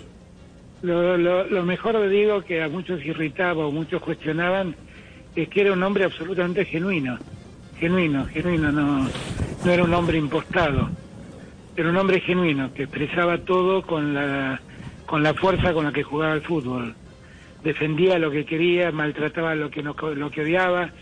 Era, era Maradona, eso era Maradona en estado puro. Y seguramente eh, es verdad lo que lo que decís puede ser que, que sea un buen exponente de lo que el común de los argentinos somos, ¿no? Muy viscerales, muy bueno, eso que somos, ¿no? Eh, pero lo que sí sé es que mm, por encima de todo eso, eh, yo lo he tratado varias veces a lo largo de su vida y siempre rescaté lo mismo de él, ¿no? Lo, lo genuino de lo, lo, lo- original en el sentido de que el, ti- el tipo nunca nunca impostó un lugar, lo que no le gustaba te lo decía y lo que le gustaba te lo decía y lo aplaudía y te acompañaba. ¿Cuándo fue Alberto Y- la última vez que lo vio? Estuvo acá, si no me equivoco, antes de la pandemia, en febrero, que vino a visitarme, estuvimos hablando un rato largo, hablamos de fútbol, hablamos de Argentina, hablamos de gimnasia. Eh, hablamos, le pregunté la, la pregunta que siempre le hacía, cuál era el gol que más recordaba. Y, mm, y bueno, y hablando de, contándole yo como hincha de Argentinos Junior mis historias, porque Habla hasta ahora el presidente de Argentina, Alberto Fernández, con Teis Sports, precisamente de su relación, Tito, con Diego Armando Maradona. Y Sí. quiero preguntarle sobre el lío entonces que se va a armar ahora, porque nos decía Juanjo sobre un tema judicial por la muerte Sí. de Diego Armando, porque ahora puede empezar una investigación sobre si realmente hubo negligencia médica y si no se debió haber dejado salir de la clínica en el momento en que salió. Hubo, yo, yo entiendo que hubo, Juanjo obviamente estuvo mucho más cerca, pero hubo una reunión familiar, de hecho, mm, para tomar la decisión. Y ahí imperó seguramente la decisión de los familiares. ¿Quiénes son? Pues sus hijas, sus hijas mayores. Recordemos que tiene cinco hijos. Ya Diego Armando, eh, el chico el que tuvo en Italia no pudo venir porque en ese momento tuvo COVID-19, Diego Junior. Y obviamente también eh, eh, su esfera, ¿no? El, el- el abogado con el que en los últimos años estuvo eh, haciendo ese cerco, porque Maradona era prácticamente un cerco, era muy difícil. Incluso sus hijas escribían en redes sociales, Juanjo, no me va a dejar mentir, que de alguna manera tenían secuestrado al papá y que prácticamente no tenían la posibilidad de juntarse con él. Entonces la situación de Diego en los últimos años fue caótica, triste, difícil, lo veíamos completamente ido, eh, seguramente por efecto de, de pastillas que tenían que ver con cuestiones eh, psiquiátricas y ese fue la última imagen que nos quedamos con este tremendo jugador de fútbol, ¿no? Un jugador que hablaba muy lento, muy pausado y pensar que días atrás o años atrás tenía una facilidad de lenguaje, hablaba, hacía reír, conducía programas de televisión, hizo un tremendo show la noche del 10 y bueno, esa es la, el final, ¿no? De, de este Diego Armando Maradona maravilloso que nos alegró la vida a los que amamos el fútbol. 11 de la mañana, 59 minutos. Vamos a hacer una pausa a esta hora y seguimos con el cubrimiento del fallecimiento de Diego Armando Maradona, que fallece tras una vida llena de éxitos, pero también de excesos y de muchas controversias.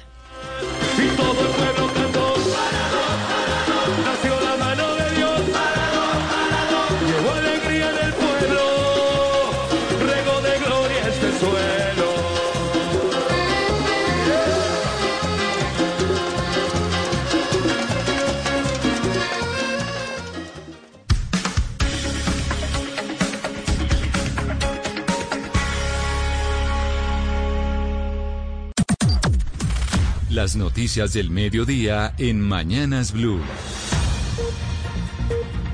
Son las 12 del día en punto y seguimos actualizándolos a ustedes con las noticias más importantes de Colombia y del mundo. Y sin duda alguna, la noticia más importante hasta ahora tiene que ver con el fallecimiento de Diego Armando Maradona. Los líderes del mundo a esta hora se pronuncian a través de sus redes sociales reaccionando precisamente al fallecimiento de este ídolo futbolero. Joana Galvis, buenas tardes. Buenas tardes, Camila y oyentes. Así es, estas reacciones llegan a través de Twitter y Cristina Fernández de Kirchner, la expresidenta argentina y también una persona muy cercana a ese Maradona político que conocimos en muchas ocasiones, escribió, mucha tristeza, mucha. Se fue un grande, hasta siempre, Diego. Te queremos mucho. Enorme abrazo a sus familiares y, ser- y seres queridos. También desde España llega la reacción del presidente del gobierno español, Pedro Sánchez, que dice, todo mi cariño para el mundo del fútbol, que hoy pierde una de sus leyendas. Nos deja uno de los mejores jugadores de la historia, el argentino Diego Armando Maradona. Con tu zurda dibujaste los sueños de varias generaciones. Eterno pibe, dice Pedro Sánchez. También Joaquín Sabina. Se nos va el Diego. Descanse en paz, Diego, Mar- Diego Armando Maradona. Muera la muerte, dice Sabina en su cuenta de Twitter. El expresidente Evo Morales. Muchas veces vimos a Maradona visitando Bolivia y participando de los actos políticos con Evo Morales en su administración. Él escribió con una foto acompañado, abrazado a Maradona que dice, con un dolor en el alma me he enterado de la muerte de mi hermano del alma, Diego Armando Maradona, una persona que sentía y luchaba por los humildes, el mejor jugador de fútbol del mundo, Camila. Pero no solo hay reacciones del mundo político, de los líderes políticos del planeta a las 12 del día, dos minutos, al fallecimiento de Diego Armando Maradona. También hay reacciones, obviamente, de su mundo, del mundo del fútbol, Sebastián. René Higuita, el arquero colombiano, escribo este mensaje con un nudo en la garganta, el dolor de saber esta terrible noticia. al que fue mi ídolo y amigo. Los locos y diferentes a veces somos incomprendidos, pero guardamos grandes virtudes en el corazón. Buen viaje al más grande de la historia. Una foto entre René y, Diego Armando Maradona, también el Napoli, equipo donde triunfó en el fútbol europeo por siempre. Chao Diego, escribe el conjunto napolitano también. Ha trinado la Asociación del Fútbol Argentino que lamenta la, el fallecimiento de su ídolo Diego Armando Maradona y por supuesto la Federación Colombiana de Fútbol dice lamenta profundamente el fallecimiento de Diego Armando Maradona, paz en la tumba. Seguimos haciendo el cubrimiento al mediodía precisamente del fallecimiento de Diego Armando Maradona, pero vamos con más noticias a esta hora y que también tienen que ver con el fútbol porque una persona murió durante los enfrentamientos entre hinchas del Deportivo Cali y el América de Cali en un sector residencial de suroriente de esa ciudad, Hugo Mario Palomar. El enfrentamiento entre los hinchas comenzó cuando integrantes de una barra del Deportivo Cali llegaron en motocicletas hasta la sede de la barra Barón Rojo Sur de la América de Cali, en el barrio Las Acacias, al suroriente de la ciudad. Aparentemente fue una disputa por las banderas o trapos, como llaman los barristas a los símbolos del equipo, la que terminó en una balacera. Allí murió Brian Londoño, un joven de 24 años, quien vestía una camiseta del Deportivo Cali. El personero municipal, Harold Cortés. La información que tenemos de las autoridades que atendieron el caso es que se trataba de un enfrentamiento que se registró en el barrio Las Acacias, donde se presentaron hinchas del Cali y del América y se enfrentaron al parecer por hechos de intolerancia. En estos hechos falleció uno de los hinchas, parecer es del Cali. Todavía las autoridades no han logrado la ubicación del atacante. La personería pidió a la alcaldía y a la policía reactivar las mesas de diálogo y los programas de paz y convivencia entre las barras de los dos equipos de Cali. 12 del día, tres minutos y siguen las reacciones por la muerte de Diego Armando Maradona. Y de hecho, el presidente argentino, Alberto Fernández, a quien escuchábamos hace algunos minutos, pues decretó el duelo nacional durante cuántos días, Joana. Sí, Camila, a través de un comunicado, la presidencia de Alberto Fernández informa que con motivo del fallecimiento de Diego Armando Maradona, el presidente de la Nación decretará tres días de duelo nacional a partir del día de la fecha, a partir del día de hoy, por el fallecimiento de esta gloria del fútbol, el Eterno 10. El Eterno 10 que se va un 25 de noviembre del 2020, este año que nos ha dado muchas eh, sorpresas y que nos ha dolido mucho, pues a los hinchas del fútbol les duele la partida de Diego Armando Maradona. Pero el 25 de noviembre también se conmemora el Día en contra de la violencia contra las mujeres y en el Huila, hasta la fecha, precisamente se han presentado 3.165 casos de violencia contra la mujer. Las cifras se están conociendo en el marco del 25 de noviembre. Mauricio Medina. En el Huila, hasta la fecha, se han presentado 3.165 casos de violencia contra la mujer, siendo agredidas físicamente por sus parejas sentimentales, llegando en algunas oportunidades ocasionándole hasta la muerte y otras continúan guardando silencio. Claudia Marcela Maya, jefe de la Oficina Asesora para la Mujer en el Huila. A hechos hacia la mujer, es decir, alrededor de 3.165 casos. La violencia que más persiste es la violencia física, cerca del 42%, la sexual un 17% y las otras están enmarcadas en violencia de negligencia y de violencia psicológica. Más del 50% de los agresores conviven con sus víctimas. Las autoridades locales se encuentran preocupados por el alto índice de violencia y feminicidios contra las mujeres en el Huila. Es por eso que el viernes 27 de noviembre se tiene previsto llevar a cabo un consejo de gobierno para evaluar y tomar acciones y compromisos de la mano con el gobierno nacional. 12 del día, 5 minutos, 25 de noviembre, y seguimos hablando de la violencia contra la mujer, porque con una ceremonia virtual en homenaje a las víctimas de feminicidio y una marcha por el norte de la ciudad, Barranquilla se suma a la conmemoración de este Día Internacional. Ingel de la Rosa. Conversatorios, muestras de teatro y poesías se realizarán esta tarde como parte del tributo In Memoriam para recordar a las 12 víctimas de feminicidios registradas durante el 2020 en Atlántico. Sus rostros serán exaltados a lo largo del evento que se transmitirá por el canal de YouTube de CD Social, como informó la directora de esta organización, Nasli Mulford. También hacemos un llamado a hacer acción por las niñas, ya que las cifras, según el ICBF, aumentaron de enero a septiembre en violencia sexual contra las niñas. En Atlántico se estima que la violencia contra la mujer aumentó en un 200%. Solo en este departamento 39 mujeres han sido asesinadas durante el 2020. Por todas ellas, varias organizaciones sociales también se movilizarán a partir de las 4 de la tarde desde la Plaza Estercita Forero. 12 del día, 6 minutos y seguimos con noticias lamentables de violencia contra las mujeres porque un juez envió a la cárcel a la pareja de novios que asesinó a una mujer de 26 años en Florida Blanca, Santander. Al hombre le imputaron cargos por feminicidio, Javier Rodríguez. Más de 15 pruebas fueron suficientes para que un juez de Florida Blanca enviara a la cárcel a la pareja de novios que asesinó a Silvia Tatiana Pinzón frente a una tienda del barrio La Cumbre. La fiscalía le imputó el cargo de feminicidio a Arlington Pérez, exnovio de la víctima, y a Dana Torres el cargo de homicidio, el alcalde de Florida Blanca, Miguel Moreno. Ni una mujer más puede estar sometida a este tipo de actuaciones. Lo reprochamos desde el gobierno de Florida Blanca y en nuestro Consejo de Seguridad estaremos tratando este tema como uno prioritario. La fiscalía informó que se busca otra mujer que participó en el homicidio de Silvia Pinzón. Esta persona fue la que le propinó golpes con una botella. La pareja de novios podría pagar una condena superior a los 35 años de cárcel. 12 del día, 7 minutos. Siguen las reacciones políticas y Colombia no es ajena al fallecimiento de Diego Armando Maradona.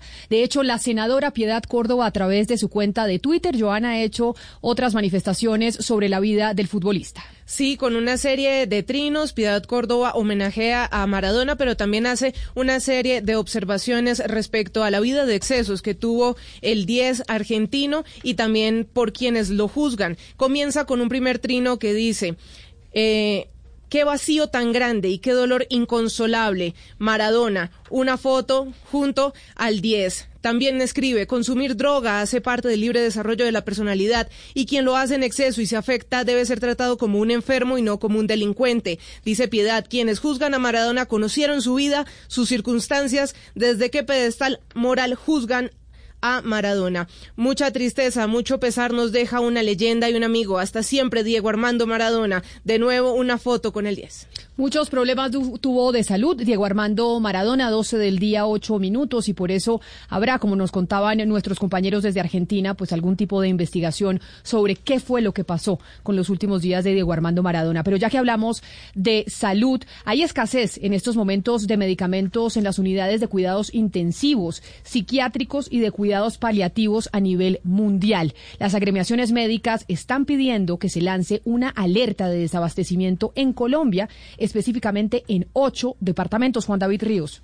Pues a causa de la pandemia se ha visto desabastecimiento de medicamentos como la morfina, hidromorfona y metadona, que sirven para anestesia en cirugías, incluso también en medicamentos para tratamientos psiquiátricos. Ante la gran demanda de muchas personas con estos cuadros médicos, a nivel mundial se presenta una escasez y en Colombia ya gremios médicos dicen que posiblemente en dos meses el país se encuentre en la misma posición. Mauricio Vasco, presidente de la Sociedad Colombiana de Anestesiología y Reanimación. Con la apertura de los servicios de salud, con la nuevamente de cirugías y la llegada otra vez de pacientes eh, con COVID-19 que se suman a los de la atención normal, vemos que la línea de abastecimiento posiblemente se pueda afectar en los próximos dos meses, dos a tres meses. Y es que en Colombia, en departamentos como en el eje cafetero, norte de Santander, Huila, Tolima, Antioquia y Bogotá, se puede estar presentando esta escasez por atención. Existe ya una mesa de diálogo entre Ministerio de Salud, Invima, Afidro y también las gremiaciones para evitar que nos quedemos sin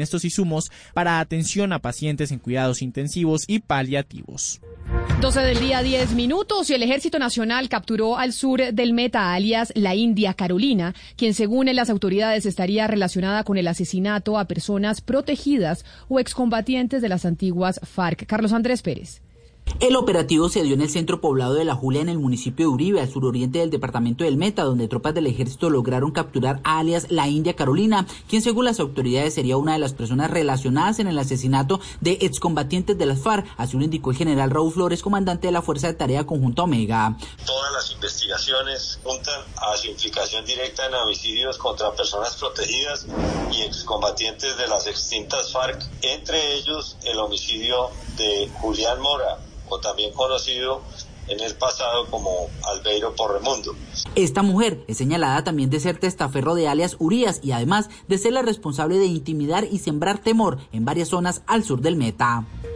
12 del día, 11 minutos. Seguimos con las noticias, pero seguimos escuchando reacciones precisamente frente al fallecimiento de Diego Armando Maradona. En esta oportunidad también de los artistas. Joaquín Sabina no podía no pronunciarse, Joana y lo ha hecho en varias ocasiones. En esta escribió pelotero genial, hincha pelotas, amigo de Fidel, hermano mío, loco, enfermo, cabrón, libero líbero de zonas. Benditos sean los tacos de tus botas, bendita tu receta contra el frío. Mano de Dios, bendito Maradona. Esto escribe Sabina en su, en su Twitter, que también ha manifestado pues su impact, eh, la forma en la que lo impacta el fallecimiento del 10. América de Cali, uno de los equipos colombianos, ha partido una leyenda que convirtió 120 por 90 metros de césped en un espectáculo lleno de magia, eterno Diego Armando Maradona. El Borussia Dortmund, Rest in Peace, Diego Armando Maradona. También muchos recuerdan estos diferentes movimientos que tenía en la cancha. Club Deportes Tolima, el fútbol hoy está de luto. Lamentamos la pérdida de uno de los referentes más grandes de nuestro deporte. Descansa en paz, Diego Armando Maradona. Camila. El mundo entero pendiente de la muerte de Diego Armando Maradona, los medios de comunicación alrededor del planeta, siguiendo y recordando lo que fue la vida de este ídolo del fútbol, que fue llena de éxitos, pero también eh, controversial. Por lo pronto, nosotros sigamos en Colombia porque los influencers en esta oportunidad pues están otra vez dando de qué hablar, porque uno de los tres influencers que ayer hizo en Cartagena una humillante broma a adultos mayores que habitan las calles al darles paletas de jabón, decidió dar la cara y entregarse a las autoridades. Carlos Cataño. Jean-Antoine Hart, uno de los tres influencers que protagonizó la vergonzosa broma de simular jabones como helado y distribuirlos como degustación entre habitantes de la calle, reapareció con dos propósitos, presentar disculpas públicas y entregarse a la autoridad que mantenía sobre él y sus compañeros una persecución por todos los medios. El video fue hecho eh, a partir de una broma que surgió de ideas, no fue con ninguna mala intención ni querer hacerle daño a ninguna de las personas que salen en el video. Reitero mis disculpas hacia todos ustedes porque sé que estuvo mal hecho y sé que estas cosas no pueden volver a suceder. La Policía para Delitos Informáticos ya tiene identificados a los otros dos influencers que según informaciones preliminares también estarían preparando su entrega. En Cartagena, Carlos Cataño y Guarán Blue Radio.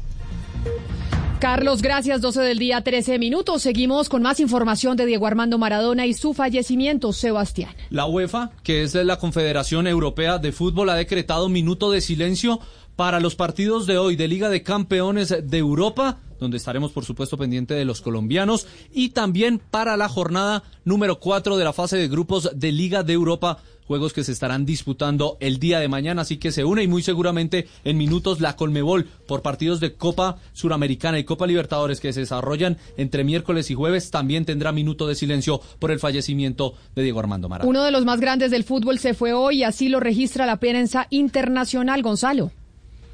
Sí, Camila, CNN abre a esta hora con el siguiente titular. Maradona muere a los 60 años. Y nos vamos a la BBC, titula de la siguiente manera. Maradona muere el argentino que fue mucho más que el futbolista más grande de la historia. La Dolce Welle en Alemania, fallece Diego Armando Maradona a los 60 años. Gol.com, que es uno de los eh, medios más importantes a nivel de Internet. Maradona muere a los 60 años de un paro cardíaco. La NBC en los Estados Unidos, la leyenda del fútbol Maradona muere a los 60 años. Y el Clarín en Argentina titula de la siguiente manera. Conmoción mundial. Murió Diego Maradona.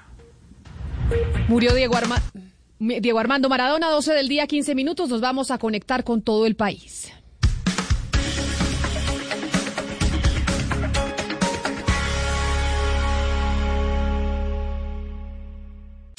Una señal que se enlaza. Regiones conectadas a través de un dial a partir de este momento, Oscar Montes, Ana Cristina Restrepo, Hugo Mario Palomar, Valeria Santos, Gonzalo Lázari, Rodrigo Pombo y Camila Zuluaga analizan y debaten el tema del día. El tema del día. Colombia está al aire. En una villa nación fue deseo de Dios crecer y sobrevivir a la humilde expresión, enfrentar la adversidad con afán de ganarse a cada paso la vida.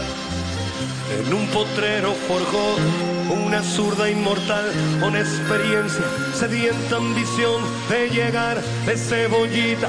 Soñaba jugar un mundial y consagrarse en primera. Tal vez jugando pudiera a su familia ayudar.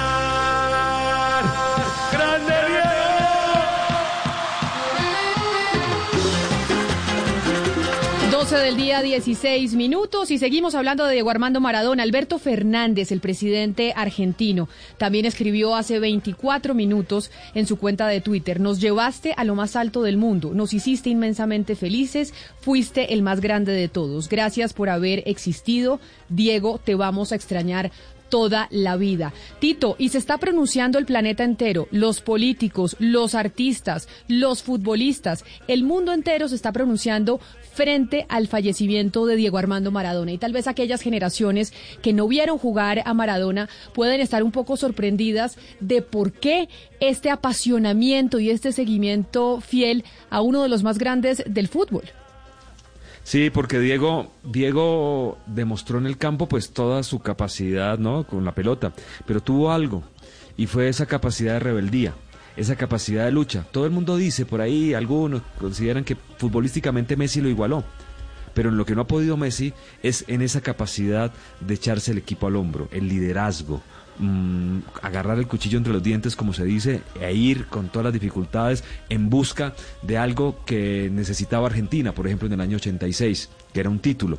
Mucha gente dice, ¿por qué el argentino le pasaba todo a Diego? Primero, no es cierto. Dentro de Argentina hubo muchos críticos de Diego. Pero segundo, esa gente que nunca miró ni repasó en que fue un padre irresponsable, la droga, tantos líos alrededor de Diego, porque les dio una alegría tremenda. Después de la guerra de las Malvinas, donde murieron tantos argentinos por unas islas que ellos consideran que son de ellos, vino ese partido del 86 y ganarle en los cuartos de final del Mundial del 86 con un gol con la mano, con una trampa y después con el mejor gol de la historia de los mundiales fue una reivindicación de todo un pueblo argentino que clamaba de alguna manera justicia. Y si nos vamos a ese tiempo, Camila, ese partido se manejó como una especie de guerra, una guerra que se significaba en un campo de fútbol durante 90 minutos. Y esa guerra, obviamente no real, simbólica, la ganó Diego Armando Maradona, con dos goles fantásticos. Por eso es que es más que un futbolista. Por eso es que hoy Argentina se rinde ante Diego Armando Maradona.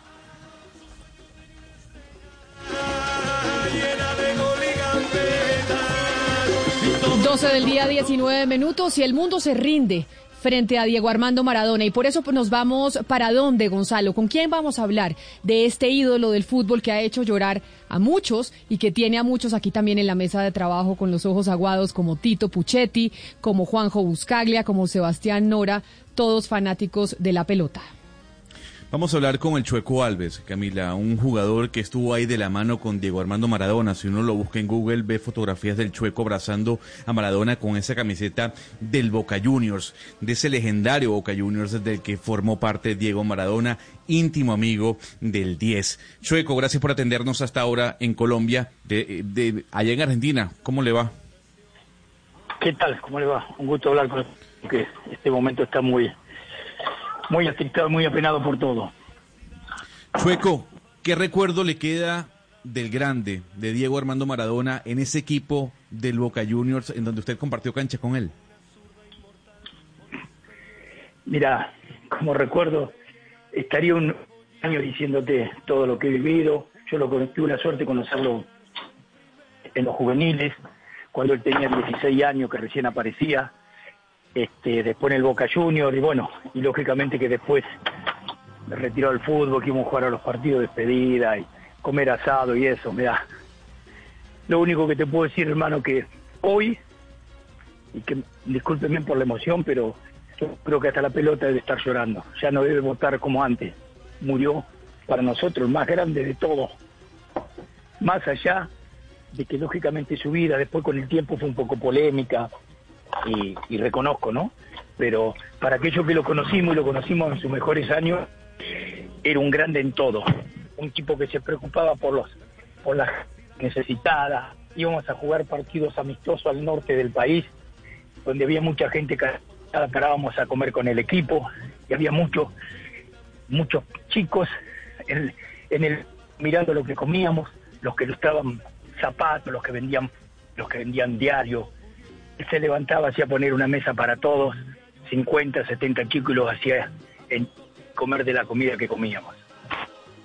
Y precisamente, Chueco, por eso le quiero preguntar, el mundo entero está llorando y como usted dice, la pelota también, a la pelota también le están saliendo lágrimas y a Maradona se le recuerda, entre otras, por esa eh, sensibilidad social. Y usted que jugó de chico con él, de, de chiquito, pues nos puede contar un poco cómo surgió esa sensibilidad de Diego, que además después lo llevó mucho más grande a tener afinidades políticas con ciertos líderes en América Latina.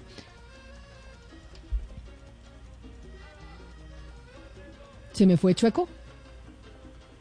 Vamos a ver si algo pasó con, eh, con la señal de nuestro invitado, pero Tito, esto que nos contaba, vamos a ver si lo podemos eh, recuperar, es precisamente otra de las razones por las cuales Diego Armando Maradona fue tan querido en Argentina, porque también tiene un componente social, también tiene un componente de ese eh, jugador chiquito que nació en los barrios más marginales y que logró con su talento y siendo un mago con la pelota convertirse en un ídolo del fútbol a nivel mundial. Sí, cuando uno conoce en el lugar donde nació Diego Armando Maradona, pues se da uno cuenta de lo, de lo bajo que venía. Villa Fiorito queda hacia el sur de la capital, en el, eh, en el partido de Lanús, hace parte de Lanús, y Villa Fiorito es un barrio, Camila, si tú lo vieras, de tierra, o sea, el piso es de tierra y de donde salió Diego uno entiende por qué tantas deficiencias cuando le cayó el mundo encima y cuando se convirtió en una figura eh, mundial, una celebridad del fútbol.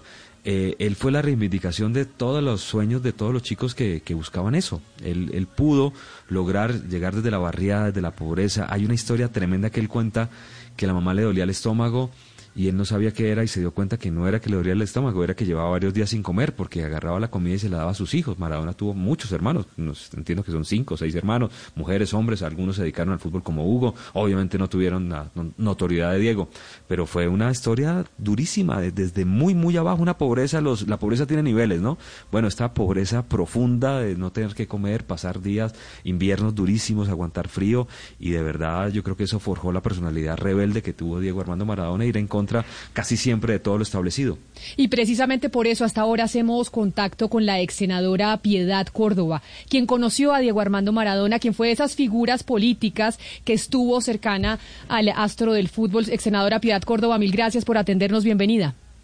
Eh, buenas tardes, muchas gracias. Sí, eh, lamenta uno la, partida tan rápida de, de Hugo Armando Maradona, pero indiscutiblemente lo que eh, hablaba el antecesor mío, a quien antecedió en el uso de la palabra, es absolutamente cierto. Eh, eh, Armando salió de, de un barrial, de una barriada de mucha pobreza, con muchas dificultades, y yo pienso que con el, con el paso del tiempo el triunfo lo, lo aplastó, pues lo, lo no supo cómo, cómo estar también a la altura de eso y aprovecharlo de otra manera, pero era una persona eh, eh, muy, muy dada a los demás, muy dada a, la lucha por la igualdad social.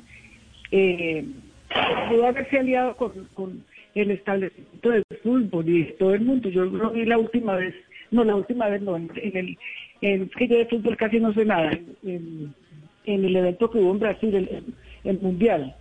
Y para mí fue muy triste ver que quienes comandaban y que la misma Dilma se puso del lado de ese establecimiento futbolero para no dejar entrar a, Maradona a los partidos. Pero sin embargo, uno deja una estela de gloria, deja una, una estela del buen fútbol, si se puede decir así, y, y en la mente de muchos de nosotros, hoy que se que, que, coincide esto, cuatro años de la partida física del comandante Fidel, que también fue amigo de él, que, que viajó con él, y hoy se muere precisamente Maradona. Hoy se cumplen cuatro años del fallecimiento de Fidel Castro. Hace cuatro años, un 25 de noviembre, también falleció Fidel Castro, senadora. Sí, senadora, yo estuve en el entierro allá en, en La Habana, que fue una cosa impresionante, pues eh, yo nunca había visto una cosa de esas y estuvimos allá. Cuando, ¿En qué momento empieza a tener Diego Armando Maradona esa relación con la izquierda latinoamericana? Que es precisamente en el momento en que usted lo conoce, porque Diego Armando empieza a ser eh, una figura política importante en el continente y eso lo hizo recibir tanto críticas eh, como aplausos. Y ahí lo conoce usted. ¿En qué momento se empieza a dar esta relación de Diego Armando Maradona con la izquierda del continente? Bueno, yo, mm, él era de alguna manera cercana al peronismo y yo lo conozco, él, empieza a acercarse cuando en su momento eh, cuando en su momento eh, eh, eh, tanto Chávez como Kirchner eh, eh, hacen un lanzamiento que, que decían eh, el, al carajo el ALCA, que era el Tratado de Libre Comercio que está impulsando Estados Unidos, y ahí llega Maradona en ese momento. No, pero además también, senadora, estuvo en Cuba, eh, recuerde usted, recuperándose de sus problemas de adicción. sí, Y allá fue eh, pues mucho más, más cercano a, a los Castro, a Raúl, pero sobre todo a Fidel. Usted ahora recordaba que también un 25 de noviembre, hace cuatro años, murió Fidel Castro, gran amigo de Maradona. eh, y de ahí tal vez también surgió esa, esa estrecha amistad con, con Hugo Chávez. Eh, ¿qué, qué más recuerda usted de la amistad de Maradona y Chávez eh, en ese entonces? y con, y con senadora? Maduro también. eh, pues se chanceaban fuerte, se reían eh, bastante. eh, y él era una figura que daba de alguna manera prominencia y relevancia pues a todos los cambios que se estaban dando en la región, en América Latina. Y, Cuba fue muy especial con él, el, los, el comandante Fidel, cuando él estuvo recluido ya para su recuperación. Entonces eso eh, nos acercó a él y a mucha gente porque lo veíamos él como una figura que podía estar eh, en otra postura ideopolítica y sin embargo se la jugó por, por los sectores eh, de- del progresismo en, en la región. Senadora Piedad Córdoba, ex senadora Piedad Córdoba, pero la relación de, de Maradona con, con, con el chavismo venezolano, ¿qué tan estrecha fue desde el punto de vista político con, con el, el expresidente Chávez, con Maduro? Usted que estuvo tan No, cercano mira, a, sí to- fue a ambos. pero ustedes tienen que tener claro que, que Maradona era una vedette, era un divo. Entonces Maradona no tenía que irse a echar discursos ni a militar como lo he hecho yo en algunas oportunidades, sino que su sola presencia, su sola figura, eh, el- el- cualquier frase que dijera, cualquier intervención a favor de la, del proceso de cambio revolucionario en, en Venezuela, pues acercaba a mucha gente, porque el fútbol es eh, indiscutiblemente el, el fenómeno más impresionante del mundo, donde toda la gente que, que le gusta el fútbol, pues muchas veces se acerca a, a sectores políticos por, por el simple hecho, pero él era, era un divo, era, era una persona que la sola presencia llamaba la atención y conjugaba aliados. Ex senadora, pero usted también logró que, pues, que Maradona apoyara la paz. De hecho, pues llegó, logró que fuera al país a jugar ese partido por la paz. ¿Qué decía él? ¿Cuál era, digamos, su apreciación sobre el proceso de paz en Colombia? No, él estaba muy a favor. Inclusive nosotros grabamos varios programas de televisión con, con, una, con un periodista que es muy importante. Él es uruguayo, pero vive en Argentina. que los programas con, con Armando Maradona y conmigo también los hizo. Eh, yo en un programa que, que grabé con, con este periodista que se me olvide el nombre. Víctor Hugo Morales, eh, doctora Piedad, Víctor Hugo Morales. Víctor Se Hugo llama el periodista. Víctor Hugo Morales, sí. es un gentleman, es un caballero, es un señor. Entonces yo le dije que yo quería que fuera Colombia a jugar un partido por la paz. eh, y luego Maradona me respondió y dijo que sí, ya empezamos a organizar todo. Pues senadora Piedad Córdoba, queríamos llamarla porque sabíamos que usted conoció a Diego Armando Maradona, que tuvo relación política con él. Yo sé que usted no sabe de fútbol, pero sin duda alguna fue de esas figuras políticas que estuvo cercana a, a Diego Armando en sus últimos años. Mil gracias por estar con nosotros hoy aquí Pero en Mañanas venga, Blue. Camila, yo sí sé de fútbol, cuando me meten goles. Pero nos acaba de decir que no sabía, pero sí. No, no, no.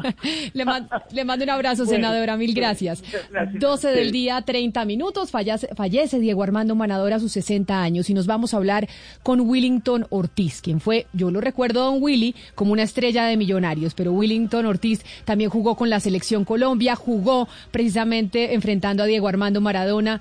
Y viejo Willy, bienvenido a Mañanas Blue. Gracias por acompañarnos hoy que estamos haciendo este cubrimiento del fallecimiento de Diego Armando Maradona. Bienvenido. Sí, buenas tardes ya, buenas tardes, un saludo para usted y para todos los oyentes. Viejo Willy, el mundo del fútbol está llorando. Hemos hablado con muchos hombres el día de hoy y cada Perdón, uno. no le escuché. ¿Ya me escucha? Aló. Aló, ahí me escucha.